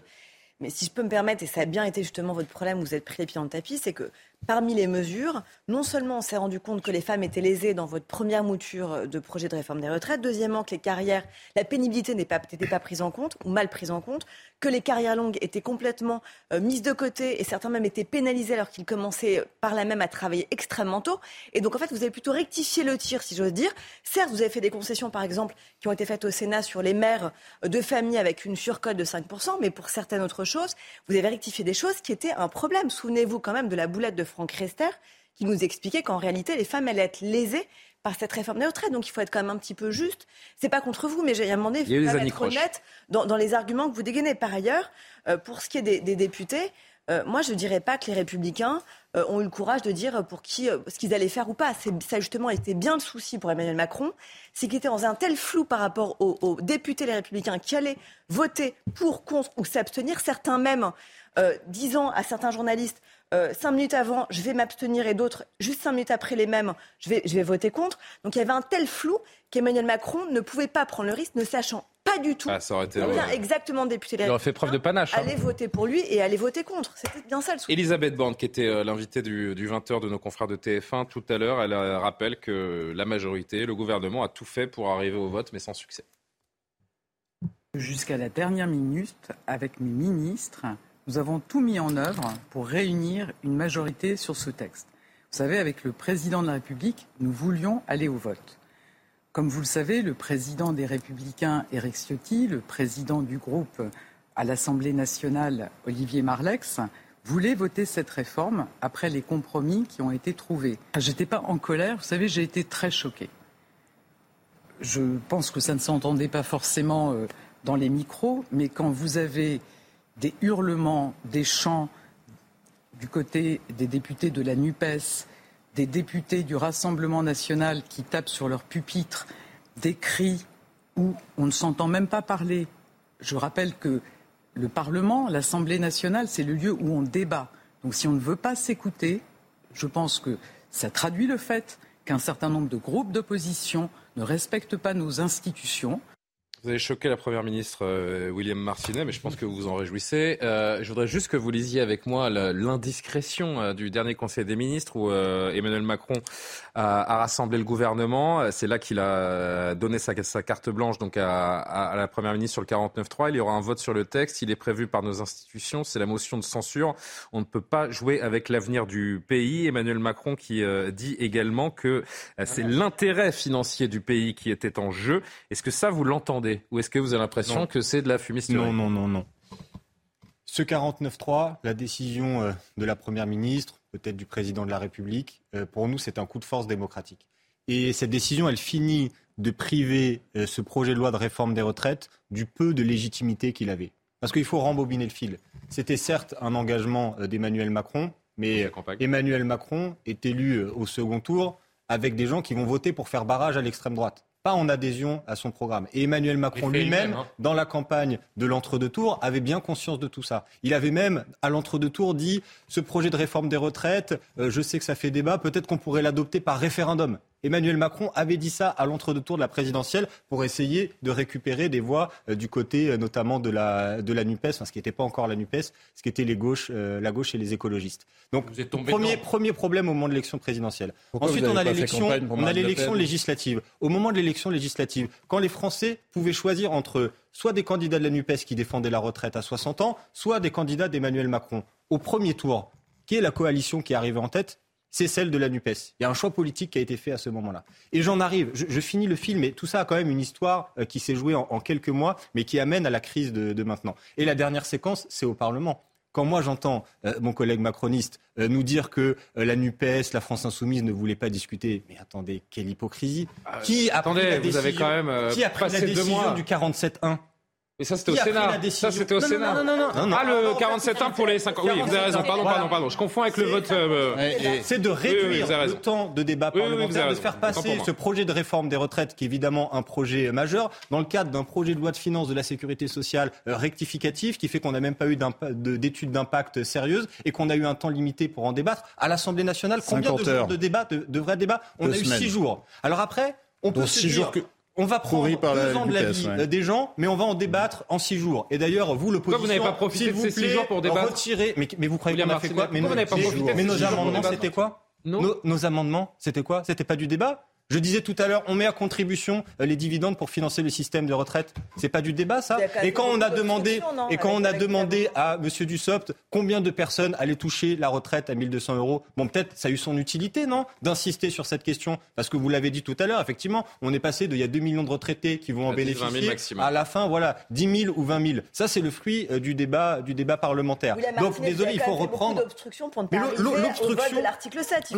Ah oui. Non, non, non, non, il y a une chose très simple c'est que moi, je n'accepte pas l'idée euh, de euh, d'accepter le cadre du gouvernement qui est de dire que pour une réforme aussi importante, on va en débattre euh, en six jours et du coup, ce sera à nous de prendre sur nous de sacrifier. Allez, c'est quoi l'amendement que on fait disparaître? Alors l'amendement pour prendre en compte la pénibilité sur le fait de porter des charges lourdes, allez ça, je le supprime parce que le gouvernement nous a laissé que six jours. Donc vous comprenez, je ne vais pas pouvoir défendre tous mes amendements. Ça, c'était c'était hors de question. Et je finis. que vous dites? Je finis. je finis sur le, le manque de légitimité parce que même au Sénat, donc du coup, à l'Assemblée nationale, le texte n'a pas été voté. Et au Sénat, il a été voté, alors cette fois c'est l'article 44.3, c'est-à-dire le vote bloqué, ce qui a réduit la possibilité pour les, euh, les sénateurs de défendre leurs amendements. Donc on a se cumule cette succession euh, de procédures euh, autoritaires ou de manque de légitimité et ça finit en apothéose avec euh, un 49-3. Donc là maintenant, il est temps pour que ce soit les députés macronistes et mais surtout le président de la République, parce que c'est lui qui a la main là-dessus, de maintenant de revenir un peu à la raison. Quand il y a un texte qui est aussi rejeté et qui n'a pas de légitimité, on peut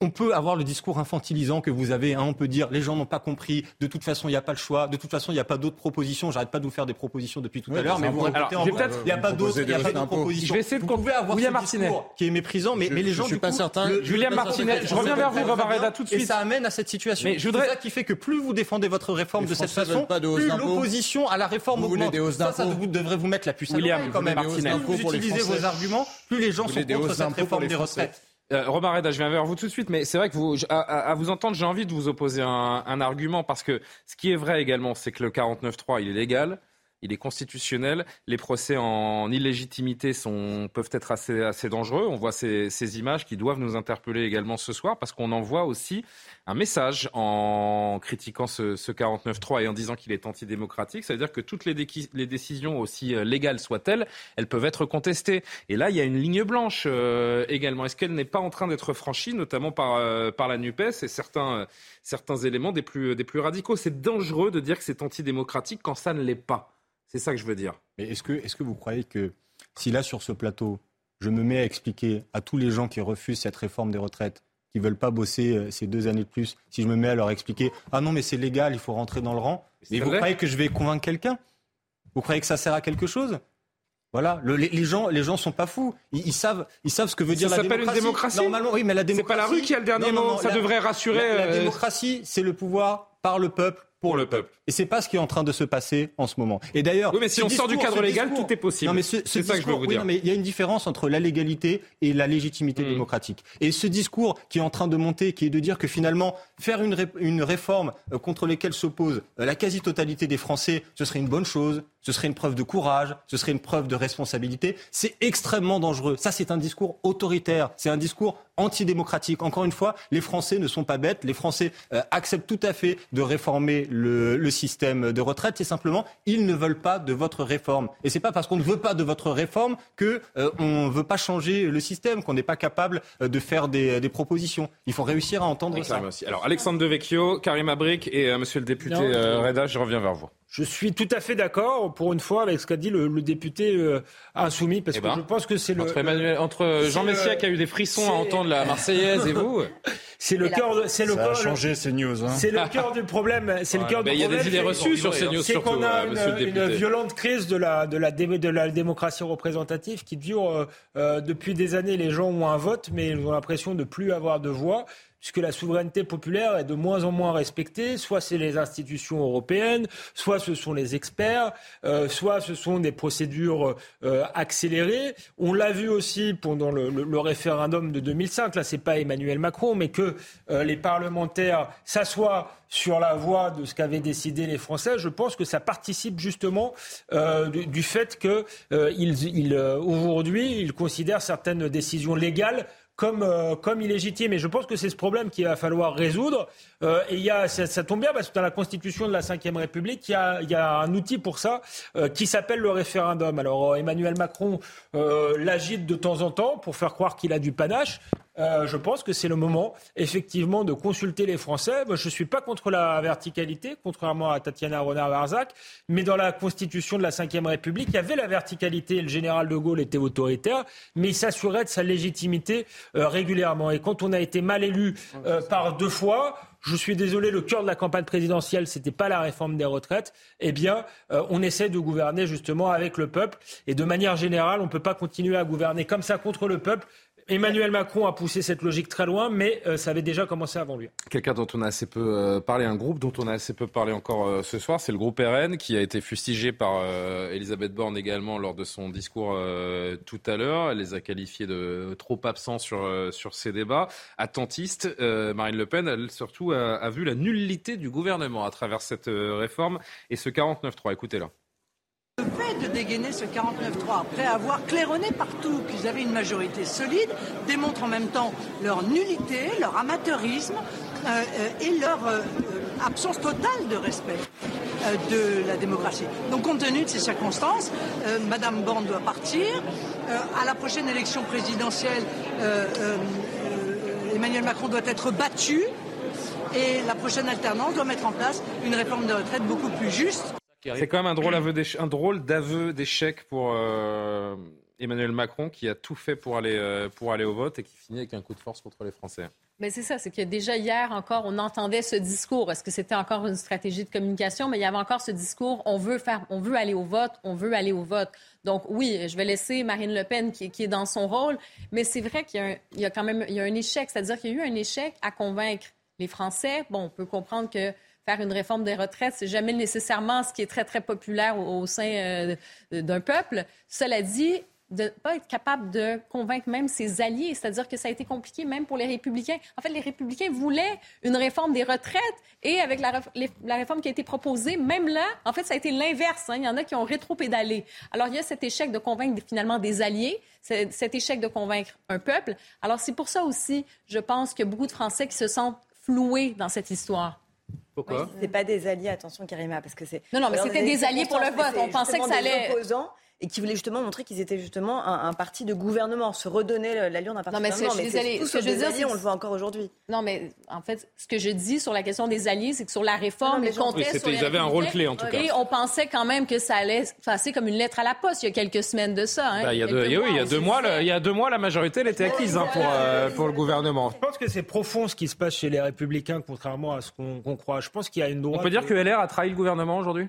Oui. Ou trahir le gouvernement. Non, je crois qu'ils n'ont pas réussi. C'est Après avoir autant cédé à la droite, quand même, derrière, vous vous retrouvez dans cette situation. C'est aussi l'échec de deux dirigeants, je suis désolé de, le dire. Franchement, LR a humilié la majorité aujourd'hui. Euh. Bruno Retailleau euh, et d'Éric Ciotti, qui n'ont pas été capables de, convaincre leurs troupes. Et je dis, il y a un schisme profond à droite, parce qu'en train de naître, et moi je vois ça d'un bon oeil, une vraie droite populaire enraciné euh, dans les régions, proche du peuple, qui, qui, renoue justement avec la souveraineté populaire, celle mmh. qui était celle de Philippe Séguin, euh, par exemple. Donc, y a, on a beaucoup parlé d'Aurélien Pradier, mais il y a des gens comme Fabien Di Filippo euh, qui ont dit clairement euh, notre priorité c'est le travail, c'est pas l'assistanat. On va combattre l'assistanat, combattre le chômage, et après peut-être on fera une réforme. Mais Alors, attendez, tout le monde lève les doigts là. Vous êtes gentil, mais je. Les apparatchiks écoutent un peu la base du parti euh, et leurs jeunes députés qui ont compris. Karima qui veut, qui veut préciser une chose très rapide. Oui, c'est ça. Mais si je peux me permettre aussi, je pense que le gouvernement, dès le départ, on disait, hein, il est obligé d'aller jusqu'au bout, il va aller jusqu'au bout. Il avait l'impression qu'il avait la légitimité. Il se mhm. disait, je vais aller jusqu'au bout parce que hein, les, les, analystes disaient, ben, s'il ne va pas jusqu'au bout, c'est la fin de son quinquennat.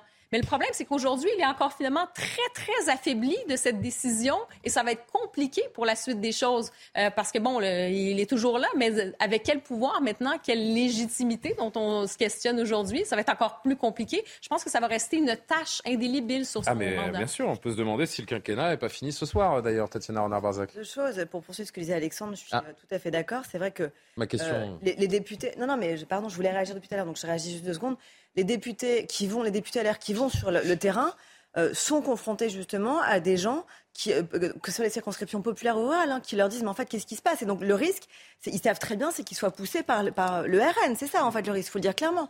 Ça c'est la première chose. Et puis deuxième chose, c'est vrai qu'il y, a, si on, pousse le, spectre un petit peu plus loin, c'est vrai que quand on voit ce qui se passe euh, aujourd'hui dans le, dans le pays, on se dit qu'Emmanuel Macron va avoir beaucoup de mal à faire la suite de son quinquennat, sincèrement. Ah bah. C'est-à-dire que le prochain projet de loi, c'est le projet de loi immigration où là aussi, il va avoir une opposition extrêmement sévère des républicains et de la gauche, parce qu'il y a deux parties de ce projet de loi qui, sont, qui opposent complètement et la gauche et, les républicains. On ne va pas entrer en détail. Et le RN, qu'est-ce que c'est sûr donc, la suite du quinquennat va être extrêmement si on arrive à la Robin Reda.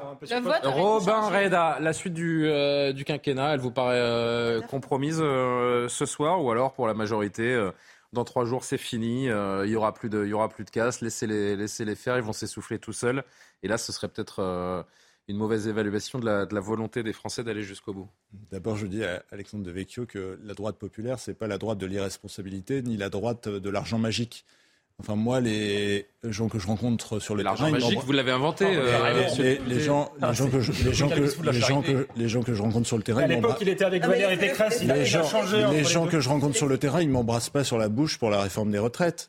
Mais pardon, y compris la droite populaire de Philippe Séguin, y compris euh, la droite séguiniste de François Fillon, a accepté les réformes importantes. Et pardon de revenir un petit peu en arrière, mais quand il y a eu la grande réforme de 2010 qui n'avait pas suscité moins d'opposition, lorsque l'âge légal est passé de 60 à 62 euh, ans. Il y a une opposition forte. Euh, qu'avait dit Nicolas Sarkozy? Qu'avait dit François Fillon? Qu'avait dit Eric Woerth? Cette réforme, elle est pour 10 ans et nous aurons sans doute besoin, si l'âge euh, de, de, la vie continue d'augmenter, de faire une nouvelle réforme des retraites. Et quel aurait été l'état de l'opinion en 2019, en 2020, s'il n'y avait pas eu de réforme des retraites et que nous avions baissé les pensions des retraités, augmenté les impôts des classes moyennes, euh, augmenté les charges salariales, donc baissé les salaires des employés? Évidemment que l'opinion publique, et à raison, aurait été contre un gouvernement qui aurait sacrifié le modèle de retraite. donc pardon d'avoir évidemment le, le mauvais rôle, d'avoir le mauvais rôle de la responsabilité, mais moi j'ai pas l'impression d'avoir dévié de ma ligne. Je viens d'une droite républicaine euh, qui a toujours défendu la réforme. J'ai euh, des données que tout le monde a, qui est juste la vérité des chiffres de nos finances publiques, de notre modèle de retraite. Je sais que c'est pas facile à regarder, mais si on décentre un peu, si on dézoome un peu, si nous étions allemands, si nous étions portugais, ah bah si nous étions italiens, si nous étions anglais, on partirait à 65, 66, mais on 67 part déjà ans il y a les à la retraite. Ne mentez pas aux Français. Bah, quand vous avez, j'ai commencé à travailler à 25 ans, 25 eh ben plus 43, ça voilà, mais c'est sûr que si on a fait 5 ans d'études, alors pourquoi vous voulez arnaquer ceux qui ont travaillé et qu'on commence tard, mais c'est justement le, la loi. là, vous venez de mettre le doigt. J'arrive tout de suite. Vous venez de mettre le doigt sur le péché originel. Je mets pas du tout le doigt C'est moi qui vous dis ça. Vous venez de mettre le doigt sur le péché originel de cette réforme parce que si vous étiez parti, si vous étiez parti sur les 43 annuités au lieu de parler d'âge, je pense que nous n'en serions pas là aujourd'hui. Bah d'accord. Donc si vous commencez à 27 ans, 43 annuités, ça fait 70 ans à la retraite. que les gens vont partir à 64 ans, c'est pas vrai eh bien, 40% des Français continueront de partir à 62 ans, je vous, je vous, signale. Parce que je vous rappelle juste que les 64 ans, c'est en 2030. Oui, hein, on non, mais est après, en train de d'échelonner la réforme. C'est pas 64 ans au mois de septembre. Hein. Donc, personne n'a dit non, ça. mais, bah si, à un moment, quand on entend les discours, on a l'impression, là, les deux ans fermes, c'est 60... Mais non, parce que mais, mais, pardon. Bah, on comprend que c'est deux ans de plus. Mais on comprend que c'est deux ans de plus. c'est deux ans de plus. On comprend que, grâce aux compromis qui ont été trouvés, il y a 40% des Français qui continueront, qui continueront de partir avant 62 ans, qu'avant que l'on parte à 64 ans, qui ont commencé à bosser à 16 ans, à eux aussi, vous avez expliqué qu'avec votre réforme, ils vont travailler deux ans de plus. Parce que ça vous paraît juste dans votre logiciel. Vous fake ces gens qui ont métier pénible, ils ont commencé à 16 ans, ils vont travailler deux ans de plus. Si on, si on que les 43 ans et pas la bande euh, des, euh, de l'âge légal, si vous commenciez à travailler à, 27 ans parce que vous avez fait euh, de longues études et c'est heureux pour vous, vous partiriez. C'est la moyenne des Français. Oui, mais si, on, si on prend 43 ans et que vous commencez à 27 ans, vous finiriez à 70 ans. Et, c'est pour ça qu'il y a une bande d'âge. C'est pour ça qu'il y a une bande d'âge maximale à 67 ans. Tout comme si vous avez commencé à travailler tôt, il y a des configurations où vous allez peut-être faire plus de 43 annuités, mais vous allez mais partir ça, c'est pas, à 60 audible ans, pour les gens à 58 ans. Mais c'est pas audible pour les gens qui ont commencé à travailler à 16 ans. de retraite par répartition, il est comme ça depuis le Conseil national de résistance. Et je vous rappelle juste qu'en 65, quand il y avait quatre actifs pour payer la pension d'un retraité, la retraite, elle était à 65 ans. Entre-temps, on a fait l'erreur sous François Mitterrand de passer la retraite à 60 ans en faisant croire aux Français qu'on pouvait travailler moins quand en Europe, tous les autres pays travailler plus. Et donc aujourd'hui, oui, on est aussi dans ce phénomène de rattrapage des erreurs de la, gauche dans les années 80. C'est ça. je vous en supplie. La seule chose que je vous demande, c'est de pas vous chevaucher les uns les autres. Jean Messia. Non, mais d'abord, la productivité, effectivement, a quintuplé depuis la date que vous avez citée, c'est-à-dire entre 65 et aujourd'hui. Donc euh, le raisonnement linéaire et quantitatif ne veut absolument rien dire d'un point de vue économique, ni même d'un point de vue financier. la deuxième chose, je vous ai entendu avec beaucoup d'attention nous parler d'argent magique. Mais euh, je suis tombé de ma chaise. vous avez tellement multiplier les chèques en bois depuis trois ans, on va vous délivrer le, diplôme de charpentier à la moitié d'entre vous, vous et, les diplômes de menuisier à l'autre moitié. Attendez, il, me semble que ah oui, mais, mais c'est pas le problème. C'est pas une histoire. C'est pas le problème. Vous l'avez sorti où de l'argent? C'est bien de l'argent magique. D'accord. La, finalité, on peut en discuter. C'est quand même, c'est quand même un argent. C'était quand même un argent. Excusez-moi, c'était quand même un argent magique. Vous vouliez laisser tomber les gens pendant la crise du Covid.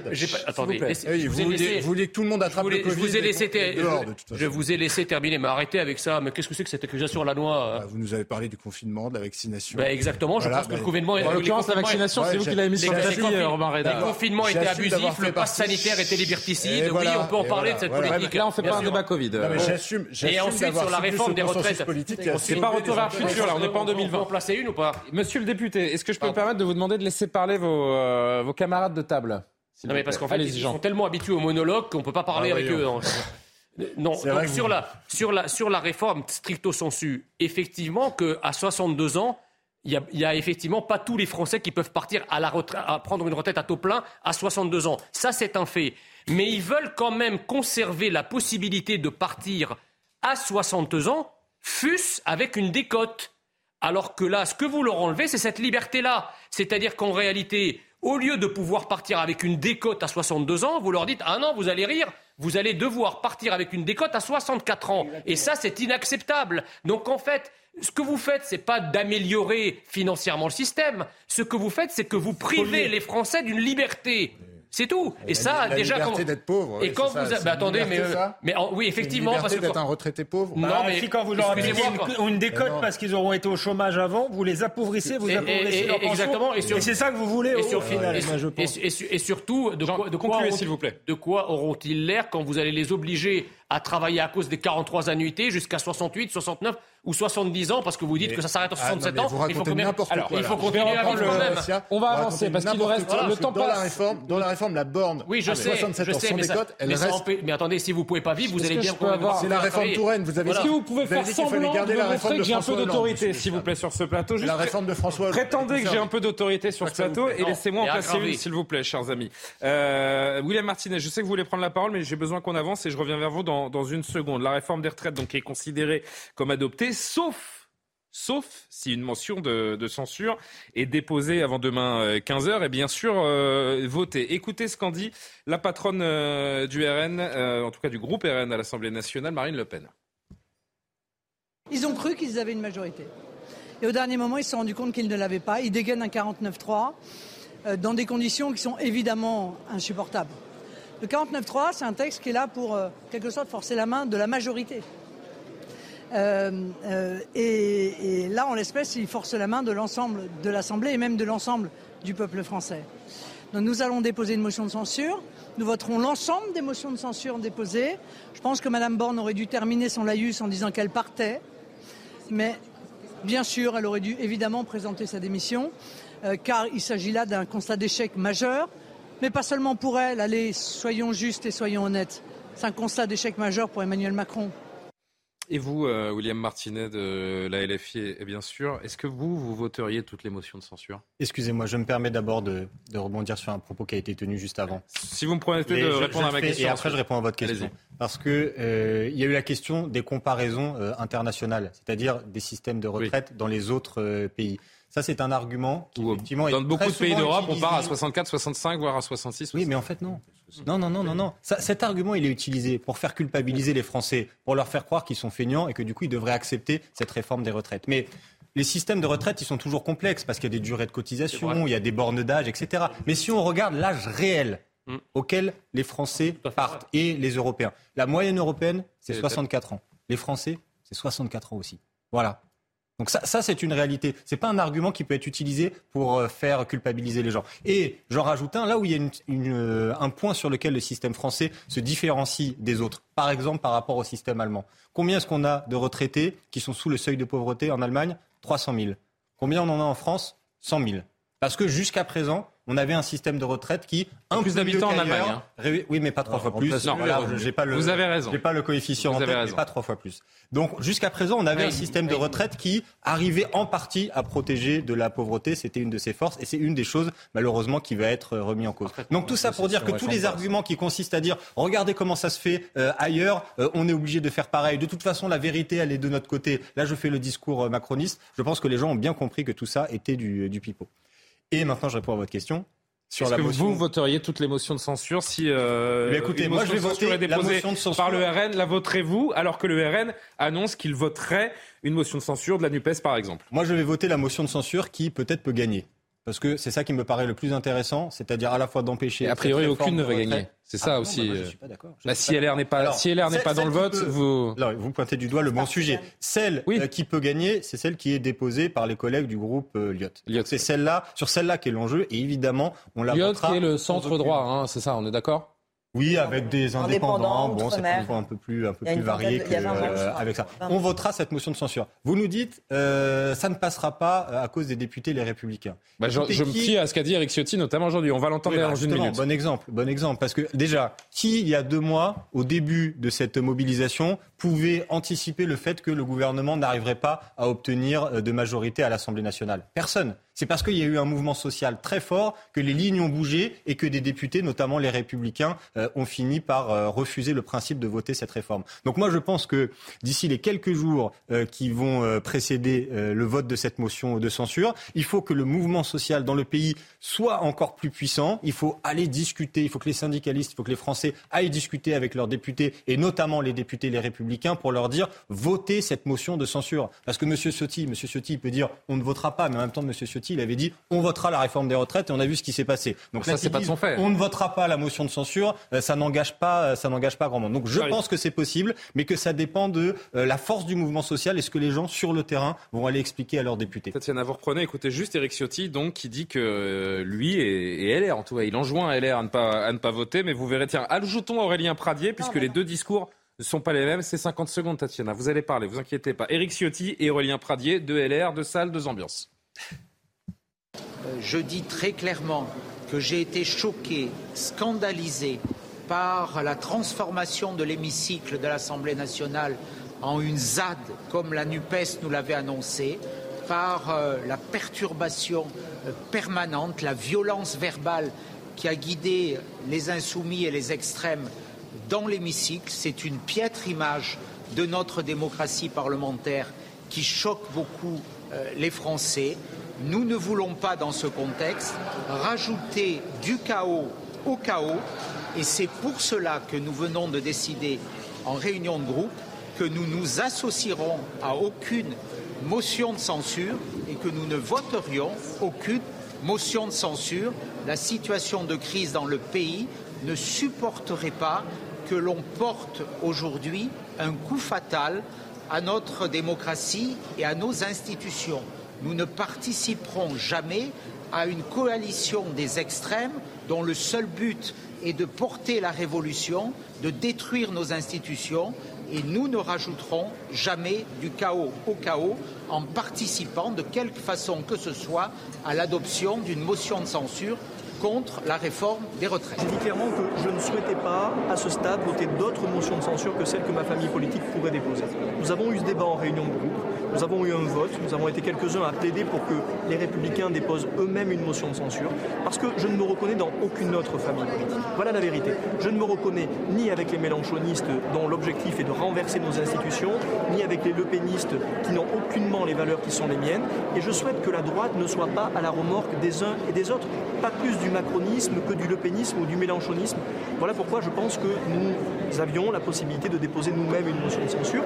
Le groupe ne l'a pas majoritairement souhaité. Je me range donc à l'avis de mon groupe euh, politique et toutes les hypothèses sont possibles pour chacun des députés, librement, parce que nous sommes des députés libres.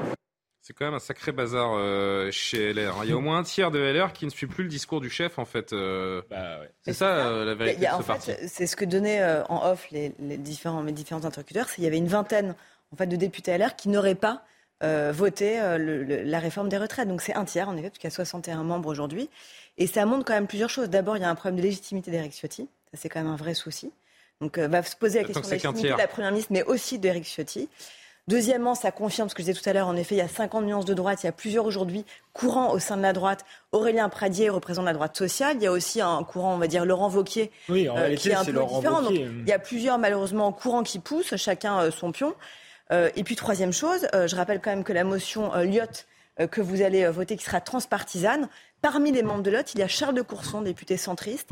Et bah, c'est le fameux député Lyotte qui euh, est très écouté, très respecté par une partie de la, droite et une partie des Républicains. Et donc une partie des Républicains, pas une énorme partie, mais une partie pourrait tout à fait tenter, et ils le disent en off déjà, d'aller voter cette motion parce qu'ils respectent Charles de Courson et qu'ils iront le suivre dans cette motion. Euh, Quelle chance a une motion de censure de, de, passer dans les, dans les jours qui viennent Pas énorme du tout, pas énorme. Donc euh, il y a une incertitude folle. A priori, elle ne passera pas. Cela dit, aujourd'hui, sincèrement, euh, ça veut dire quoi Ça veut dire que la chambre, ça veut dire que l'Assemblée nationale, c'est toujours cette chambre d'enregistrement en fait. Il y a une telle, il y a une telle, euh, euh, il y a un tel flou. Pas dans les mêmes conditions, mais il y a toujours aucun risque pour la majorité. Il y a un tel flou aujourd'hui sur le nombre exact de membres LR qui pourraient voter pour, contre ou s'abstenir. On l'a bien vu, regardez le revirement du 49-3 absolument sidérant aujourd'hui. C'est-à-dire que qui ce matin aurait parié un 49-3 Aujourd'hui, on partait ce matin sur un vote, pas du tout sur un 49-3. La fébrilité d'Emmanuel Macron qui a, qui a pris, fait un conseil des ministres cinq minutes avant le début de la séance à l'Assemblée nationale. Ça montre quand même quelque chose, ça dit quelque chose. Donc, je pense qu'il y a peu de chances que cette motion aboutisse. la motion transpartisane, hein, parce que la motion de, de, RN ne passera pas. Mais cela dit, on ne peut pas aujourd'hui s'engager parce que quand on voit combien les choses changent et sont mouvantes et combien les LR sont à l'écoute de leur territoire et on la craint justement de la ah, Ils sont pas fous, hein. ils ont envie de se faire euh, élire. Voilà, ne parions rien. La logique, euh, Robin Reda, d'Emmanuel Macron, c'est de mettre la priorité sur, cette réforme, donc au risque de, s'exposer à cette motion de censure. Même pas peur pour euh, le chef de l'État? Tous les députés, d'abord, sont à l'écoute de leur territoire. Alors, on n'entend pas toujours des choses qui nous font plaisir, mais c'est ça d'être à hauteur d'hommes et de femmes sur le terrain. Il n'y a pas d'un côté les députés de terrain et de l'autre côté les députés hors sol. Moi, je me suis construit sur le terrain en étant maire, en étant élu euh, député par deux Vous fois. maire de quelle ville? Et De, Juvisy-sur-Orge, dans le nord de l'Essonne, qui ne me semble pas être un, territoire des plus aisés et où je rencontre aussi euh, parfois cette colère et cette souffrance sociale. Et donc, on y est tous confrontés. Après, il y a deux façons d'y répondre. Soit on est euh, dans l'illusion et dans la démagogie, soit on est dans un discours de vérité. Moi, je salue euh, les propos d'Éric Ciotti parce que je crois qu'Éric Ciotti, au-delà du nom de son parti, est, un grand républicain et qu'il voit bien avec euh, une majorité de républicains, que ce soit à l'Assemblée nationale, au Sénat, sur les territoires, euh, chez les maires notamment, qu'à l'Assemblée nationale, les extrêmes ne cherchent qu'à tirer le pays et la démocratie vers le bas. Voilà. Et quand on est à la tête d'un parti dit de gouvernement, un parti qui est responsable devant les Français, qui administre des grandes collectivités en France, on tient un discours de responsabilité. Et je crois que c'est euh, ce que dit Eric Ciotti. Et moi, j'ai confiance dans le fait qu'il y a une majorité d'élus républicains à l'Assemblée nationale qui ont beaucoup de choses à apporter à l'Assemblée nationale et au débat démocratique, parce qu'ils connaissent ces territoires, parce qu'ils sont sensibles à la protection, à la sécurité des Français, et parce qu'ils ont une tradition politique qui est de faire, qui est d'apporter des solutions aux Français, pas de vivre des problème, pas de vivre, pas de vivre des illusions ah, alimentées par les extrêmes. C'est ce que je dis. Qu'est-ce que vous lui avez promis, Eric Ciotti euh, pour qu'il discours J'ai rien euh, promis à Eric Ciotti. Et je crois, et je crois simplement qu'Eric Ciotti, comme euh, une majorité des Républicains, il voit les réalités du pays. Il voit que une partie de nos concitoyens, et il faudra effectivement leur expliquer l'impasse que cela comporte, se sont fourvoyés dans l'extrême droite ou euh, dans l'extrême gauche. Alors, je doute. Quoi l'extrême droite bah, L'extrême droite, c'est celle de, Marine Le Pen qui, qui, prône le, le même chaos démocratique et le même chaos institutionnel que, que, la France insoumise. Et surtout qui ne porte pas des solutions pour les Français. Euh, j'ai toujours entendu les Républicains, j'ai entendu M. Ciotti et M. Retailleau lors de l'élection des Républicains essayer d'apporter des solutions aux Français. Ils ne sont pas d'accord surtout avec le gouvernement. On ne leur demande pas de se diluer dans la majorité, mais ils apportent des solutions. Et c'est ça la différence entre un parti de gouvernement et un parti d'obstruction comme le RN. On est quand même très loin. Alexandre de Vecchio, est-ce qu'on n'est pas quand même un peu loin du changement de méthode annoncé pour le second quinquennat J'ai l'impression que la méthode. Euh, venir parce que je dis qu'il y a, depuis tout à l'heure qu'il y a une crise de la, la démocratie, que la souveraineté populaire n'est pas respectée. Euh, mais là, dans ce que vous venez de dire, c'est tout à fait l'attitude, je dirais, euh, qui enrage. En réalité, vous nous expliquez qu'il n'y a pas d'alternative. Vous êtes le cercle de la raison. Et tout, tout ce qu'on peut vous proposer, bah, tout ce qu'on peut vous opposer, aujourd'hui, il n'y a pas d'alternative. C'est soit de la démagogie, soit de l'extrême droite, soit du chaos.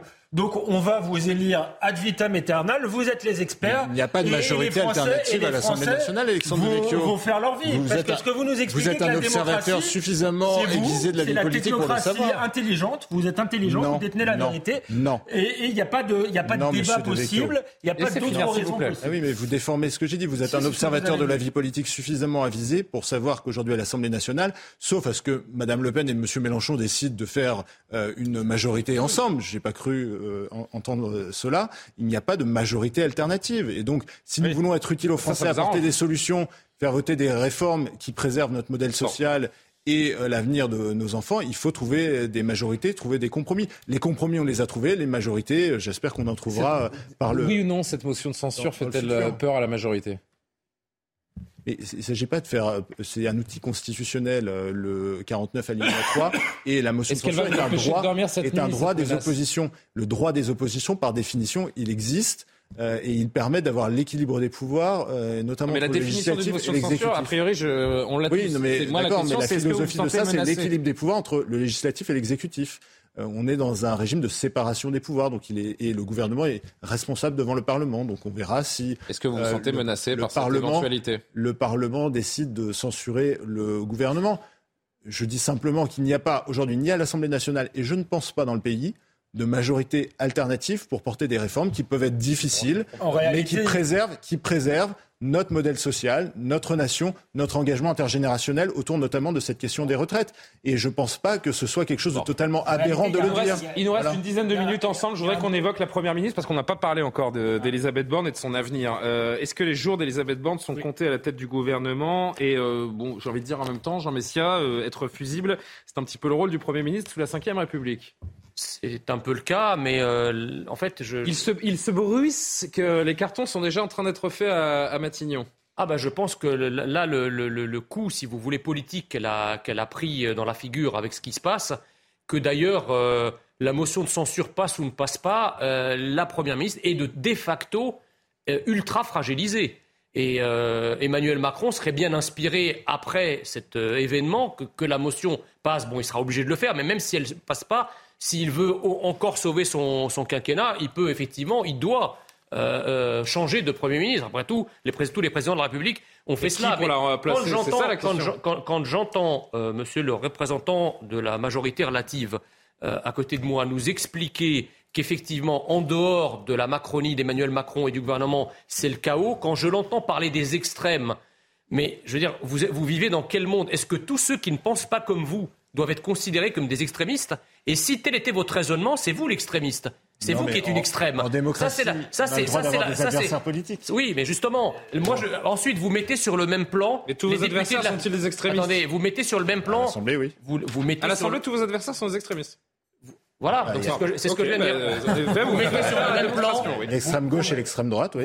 D'abord, je, ne sais pas ce je ne sais pas ce qu'est l'extrême droite. Bah, les députés du RN, excusez-moi, vous, vous mettez tout le monde dans le même sac. Les députés du RN, je les ai pas vus faire des happenings, je les ai pas vus se lever, vociférer, interrompre les séances et présenter 3000 milliards d'amendements pour bloquer. pour bloquer. Euh, non, mais c'est une attitude aussi. Enfin, que ça commence par là. Excusez-moi. Euh, vous êtes bien passé pour le savoir. Bah, pourquoi vous ne venez pas en jogging alors à ce moment-là, Enfin, vous voyez ce que je veux dire. Donc il y a quand même un, respect à avoir. je sais pas où on va là. Il est tard. il est tard. Euh, Allez au bout de votre propos. Euh, enfin, surtout, dites-moi ce que vous vouliez dire parce que. Donc, donc moi, je, je, crois, si vous voulez, que Elisabeth Borne, lorsqu'elle pointe la responsabilité dans ce qui se passe du Rassemblement national en pointant l'extrême droite, c'est une, une, pure folie. Ça n'a rien à voir avec la réalité. Sur, euh, sur le, le, Premier ministre, la Première ministre, euh, Tatiana Renard-Barzac, c'est un échec total pour Elisabeth Borne. Euh, elle a été choisie pour faire passer cette retraite. Elle, bah, était, elle était là, elle a lié son destin politique à cette, elle a surtout beaucoup martelé qu'elle allait tout faire pour faire passer cette réforme. Il y a 48 heures, il y avait l'anaphore, hein, on l'a entendu ensemble. Oui, surtout la concertation, qu'elle allait tout faire pour discuter avec les partenaires sociaux. Et, et ce qui est terrible, c'est qu'elle a réussi un coup double, si j'ose si dire, parce qu'elle se retrouve en plus avec une intersyndicale c'est une première avec huit euh, huit syndicats qui sont unis comme les euh, huit doigts de la main. On va les entendre dans un instant. Euh, et, avec Laurent Berger qui est sacrément remonté. Et franchement, il faut se lever quand même très tôt pour qu'il soit aussi remonté que ça. C'est-à-dire que Laurent Berger explique que c'est un déni démocratique. et qu'il appelle à poursuivre la mobilisation fortement, c'est quand même un souci. Deuxième chose, je note quand même au passage que c'est les dix mois aujourd'hui de son accession à Matignon. C'est un triste anniversaire pour elle. Alors, il lui reste 18 jours euh, à tenir pour ne pas battre le record d'Edith Cresson, euh, si je veux être un peu cynique. Mais cela dit, ce qui se dit, c'est que d'abord, sa légitimité est très, très, très, très malheureusement écornée et que même elle, peut-être, n'a pas forcément très envie de rester euh, là, à son poste de Premier ministre, parce qu'elle sent bien que c'est compliqué pour elle. Mais surtout qu'un remaniement mais c'est l'avenir de tout le gouvernement qui se joue là. La motion de censure n'était pas, n'était pas euh, votée. Un remaniement, un remaniement pourrait avoir lieu euh, là dans les, dans les prochaines, les prochaines semaines. Moi, je oui, si c'est pour faire la même, euh, la même chose. Oui, mais parce que, non, mais parce que certains ministres, apparemment, d'abord posent problème. D'autres ah sont tout à fait inexistants, il faut être honnête. Qui pose problème? Non, mais bah, je n'ai pas besoin de donner des noms, mais voilà, je peux bah, vous dire par exemple qui est inexistant, on va pas dire les problèmes, mais par exemple Christophe Béchu, c'est vrai qu'on voilà, on n'en a pas beaucoup parlé, pourtant il a un portefeuille qui pose problème Bah, il y en a certains qui ont commis quand même quelques quelques boulettes. Éric Dupond-Moretti. Poser question. Bah, euh, notamment, oui, bien sûr, évidemment, il est dans le viseur, bien sûr. Mais et par ailleurs. Le député qui a fait un salut nazi au sein de l'hémicycle, qui était de, la, majorité? Et on parle du gouvernement. on parle du gouvernement. Je sais pas de quoi vous parlez. Euh, et, dernière chose, j'ai du coup perdu le fil. Euh, dernière chose, le, c'est vrai que là, le remaniement donc pour avoir lieu. Moi, je pose quand même deux questions. D'abord, c'est quand même assez triste que ça soit à nouveau une femme qui soit infusible. Quand même, hein, poste de Premier ministre, je tiens quand même à le souligner. Et il n'avait pas nommé chose, pour et ça au deuxième chose, départ. elle est première ministre Si, un peu, quand même. chargée, chargée de la Non, planif- il, avait, il pensait Elle est- avoir une majorité quand il l'a Elle- elle nommé est- avant elle est- les législatives. Il l'a nommé. euh, Oui, enfin, le fait qu'elle soit une femme est- c'est pas était un atout pour euh, le, le chef de l'État. deuxième chose, Oui, donc c'est pas que ce soit un. Deuxième chose, Alexandre, elle est première bon, ministre chargée de la planification écologique et énergétique. Souvenez-vous qu'elle Oui, est censée chapeauter un dossier extrêmement important. Bah, Alors, j'aimerais savoir qui pourrait lui succéder parce que je crois savoir que Je vous la pose, la question. À bah, si Emmanuel Macron veut faire euh, du, du pied pour les prochaines réformes euh, au LR, évidemment, il va nommer un de ses ministres de droite, venant de la droite. C'est Eric assez Ciotti logique. Non, je pense plutôt à Gérald Darmanin, par exemple. Ou à Bruno Le Maire, mais je pense que Bruno Le Ah, Maire a plutôt des déjà, idées euh, présidentielles, donc peut-être que ça, ça ne l'arrangera pas d'être à Matignon. mais Mais, ça- ça en tout cas, ça serait un signal de Mais qu'est-ce qui va se passer sur les prochains projets Mais de va loi C'est- une Ça va être l'enfer hein, pour euh, ça va être l'enfer Bah, pour euh, Emmanuel Macron. Il y a le projet William de Martinet qu'on n'a pas entendu depuis un moment. Il y a aussi, il y a aussi une loi travail, c'est-à-dire qu'il va devoir y avoir des discussions avec les syndicats, et en l'état, ça risque d'être compliqué. William euh, Martinet, que- comment euh, voyez-vous ces, prochains jours, ces prochaines semaines? Quid de l'avenir de la Première ministre? Quid du euh, gouvernement? Euh, Et quid des prochains projets? Euh, Comment seront-ils reçus? Et à quel point ce, pays est-il toujours gouvernable selon vous? Alors Elisabeth Borne est en difficulté, c'est une évidence, mais parce que le gouvernement est en difficulté, parce que Emmanuel Macron est en difficulté. Euh, la question, c'est de savoir euh, comment on règle la crise démocratique qui est une crise euh, profonde, mais qui s'est exprimée particulièrement fortement avec cette question de la réforme euh, des retraites. Euh, Est-ce qu'il va falloir faire un référendum c'est-à-dire en appeler au peuple pour trancher cette question de la réforme des retraites? Est-ce qu'il va falloir faire une dissolution dans le cadre de la Ve République C'est un pouvoir du président de la, de la République de dire euh, réélisez euh, des députés et choisissez euh, des députés qui sont favorables ou non à la réforme des retraites? Bon, on voit bien que tout ça est compliqué. Pourquoi tout ça est compliqué? Ben, C'est le système, euh, c'est la Ve République. Il y aura la même majorité. Ce hein, sont des. euh, Alors ça, je, ça, je ne sais pas. je ne sais pas. Euh, je ne Ah, sais peu pas parce que peu ou vu, euh, vu, À qui vu- profiterait une dissolution? Écoutez, on a eu, on a eu des. bah alors non, parce que en tout cas de ce qu'on a vu des élections législatives partielles le de. non, mais c'est des faits. Les législatives partielles qui ont eu lieu ces dernières semaines, par exemple, ça a permis au groupe France Insoumise Nupes de gagner un député, René Pilato, à Angoulême, euh, contre euh, un député sortant de la majorité. Donc, euh, ça, un donc le- de exemple. dire, oui, c'est un Un peu exemple. isolé, quand mais pardon. bah, c'est le principe des législatives. Vous accorderez sur le fait quand même que, c'est que, la- voilà. la- la- Donc, non, depuis mais- le début de la mandature, euh, les Mais- certaines, euh, a- sorties de députés LFI n'ont pas joué en, Non, la faveur de, votre pas groupe. Du tout. Non, je m'accorde pas du tout Non avec ça, parce que du coup, ce discours médiatique, qui est le même qu'on avait, qu'on avait en 2017, hein, qui est de dire, regardez le Rassemblement national, Marine Le Pen, ils y arrivent parfaitement, ils sont super forts, euh, etc. Propos, non, mais William pas Martinet, si pas c'est du tout. propos, mais si, c'est une ambiance, euh, c'est une tout. ambiance qui est faite. Euh, Je pense que ça est contredit euh, par euh, notamment ce qui s'est passé aux élections législatives partielles, où le bilan des, je crois, on en est à 4 ou 5 législatives partielles, c'est euh, un député euh, en moins pour le Rassemblement national et un député en plus pour la France insoumise, pour mettre des éléments concrets. Mais bon, par ailleurs, c'était pas là-dessus que je voulais développer Je mon, mon finir, il nous propos. reste deux minutes. Voilà. Si- si vous mon propos était désolé. sur les institutions de la Ve République, dont on voit bien qu'elles n'arrivent pas à résorber cette crise euh, démocratique. Que le principe de la Ve euh, République, euh, c'est des outils autoritaires pour gouverner, mais plus qu'avec de la verticalité, pour gouverner de façon autoritaire. Et je pense que c'est contradictoire avec ce qui s'exprime dans le pays, contradictoire avec ce qui s'est exprimé, par exemple, avec les Gilets jaunes. Les Gilets jaunes, ça a commencé sur une question sociale et ça a fini sur une question démocratique. À la fin, les Gilets jaunes, ils nous disaient, on veut le RIC, on veut le référendum d'initiative citoyenne. Là, je pense que ce qui va se passer avec la réforme des retraites, c'est la même chose. Les gens commencent et vont continuer évidemment contre la réforme euh, des retraites, mais apprenant euh, de ce qui se passe, euh, apprenant de ce qu'est le 49-3, euh, ils vont aussi se mettre à porter des revendications de changement des institutions. Et que Pensez vous savez qu'il y a quelque chose, il nous reste- notamment au RIC. Mais Juste- moi, je pense que plus généralement, c'est une sixième république. La, la cinquième république a vécu, et ce qui se passe actuellement, je pense, en est une preuve éclatante. Il faut qu'on passe à la sixième maintenant. Juste une petite euh, minute, si vous nous rejoignez seulement maintenant. Je rappelle que l'intersyndicale s'est euh, rassemblée en, en fin de journée après ce 49-3 dégainé par le gouvernement et la Première ministre. Les syndicats qui n'entendent pas relâcher l'impression. L'intersyndicale a appelé donc en fin de journée une nouvelle grande journée de grève et de manifestation, la 9e le 23 mars. D'ici là, elle appelle à de nouveaux rassemblements locaux ce week-end du 18 et 19 mars. Rien ne vous fera courber les chines. Avec cette réforme, ce sont des milliards que nous n'allons pas prendre dans la poche des Français en impôts. Ce sont des milliards que nous épargnons au déficit public pour pouvoir investir dans des services qui sont publics, qui sont attendus sur le terrain, euh, l'amélioration de notre école, de notre hôpital, la transition écologique. Et le président de la République n'est pas homme à freiner ses ambitions ou à mettre la France à, l'arrêt. Donc effectivement, nous allons devoir continuer des réformes importantes. Macron est une chance pour la France pour améliorer, pour améliorer mais cette majorité, ce gouvernement n'ont pas aujourd'hui, je le redis, d'alternative, si ce n'est des extrêmes qui nous tirent, qui nous tirent vers le bas, et qui tirent le débat et qui tirent le débat vers la médiocrité, vers la médiocrité. L'extrême droite et l'extrême gauche à l'Assemblée nationale nous ont tirés vers la médiocrité. Voilà. Pour pouvoir investir dans des dans des services publics. Mais parce que parce que parce que parce que nous n'allons pas nous n'allons pas chercher parce que nous n'allons pas chercher l'impôt. Vous avez été parfait jusqu'à parce que nous n'allons pas chercher l'argent dans la poche des Français. Nous sommes nous sommes dans une euh, chaîne où il y a des, des gens qui attendent des journaux à l'heure fixe. Et si nous continuons comme ça, le journal de la nuit va arriver à minuit 10. Et ça, c'est pas tolérable, euh, les amis. Nous avons une mission à remplir. Je remercie tous les amis en régie. Merci à vous d'avoir été euh, présents. Vous étiez courageux quand même. Je tiens à vous saluer parce qu'on vous est tous un petit peu tombés dessus. Donc, euh, bravo. Coalition des extrêmes. Voilà, la coalition des extrémistes était sur vous aujourd'hui, cher député Reda. Si vous nous rejoignez également, sachez donc qu'aujourd'hui, c'était l'épilogue de ce long marathon autour du projet de réforme des retraites. Le 49.3 a été euh, dégainé. La rue a répondu. Les moments forts de la journée à revivre avant de retrouver donc l'édition de la nuit. Très belle nuit sur euh, CNews et à demain.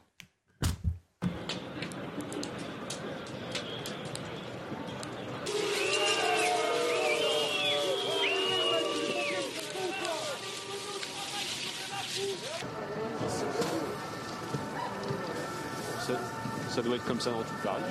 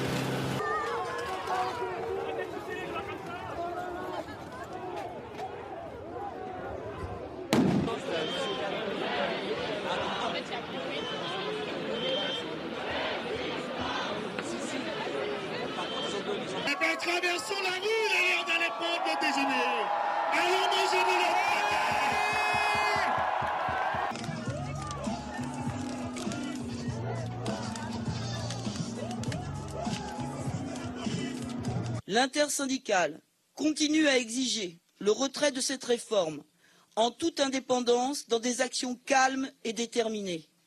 Elle décide de poursuivre la mobilisation et appelle à des rassemblements syndicaux de proximité ce week-end et à une nouvelle grande journée de grève et de manifestation le jeudi 23 mars prochain.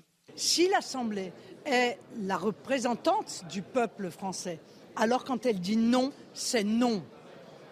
Quand elle dit non, c'est pas oui. C'est comme dans d'autres domaines. Non, c'est non. Eh bien, ils se sont, euh, en l'espèce, essuyés les pieds sur ce refus. Et en cela, ils ont adressé à nouveau une gifle au visage du peuple français. Si nous avons euh, fait subir une défaite à ce gouvernement, c'est notamment grâce à la mobilisation extraordinaire de celles et ceux qui perdent encore des salaires aujourd'hui et qui continueront de le faire, je l'espère, parce que ce que nous voulons dire avant tout au pays, c'est que le combat est loin d'être fini. Et je veux vous dire aujourd'hui que nous sommes dans un basculement autoritaire. Mesdames et messieurs les députés, aujourd'hui, sur le texte du Parlement, l'incertitude plane à quelques voix près. On ne peut pas prendre le risque de voir 175 heures de débat parlementaire s'effondrer. On ne peut pas prendre le risque de voir le compromis bâti par les deux assemblées écarté. On ne peut pas faire de pari sur l'avenir de nos retraites. Cette réforme est nécessaire.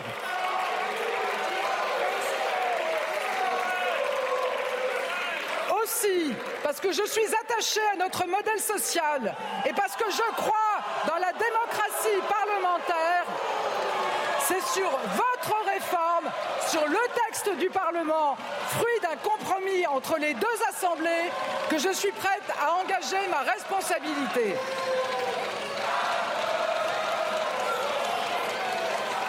Aussi, sur le fondement de l'article 49, alinéa 3 de la Constitution, j'engage la responsabilité de mon gouvernement sur l'ensemble du projet de loi de financement rectificatif de la sécurité sociale pour 2023, modifié par l'amendement de coordination communiqué à l'Assemblée nationale.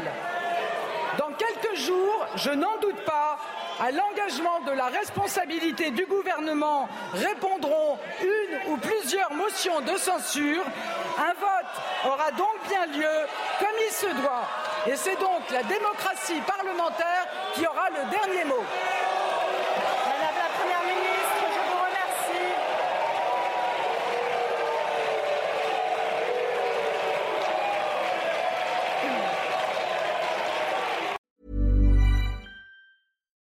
This summer, you need clothes that you can wear anywhere.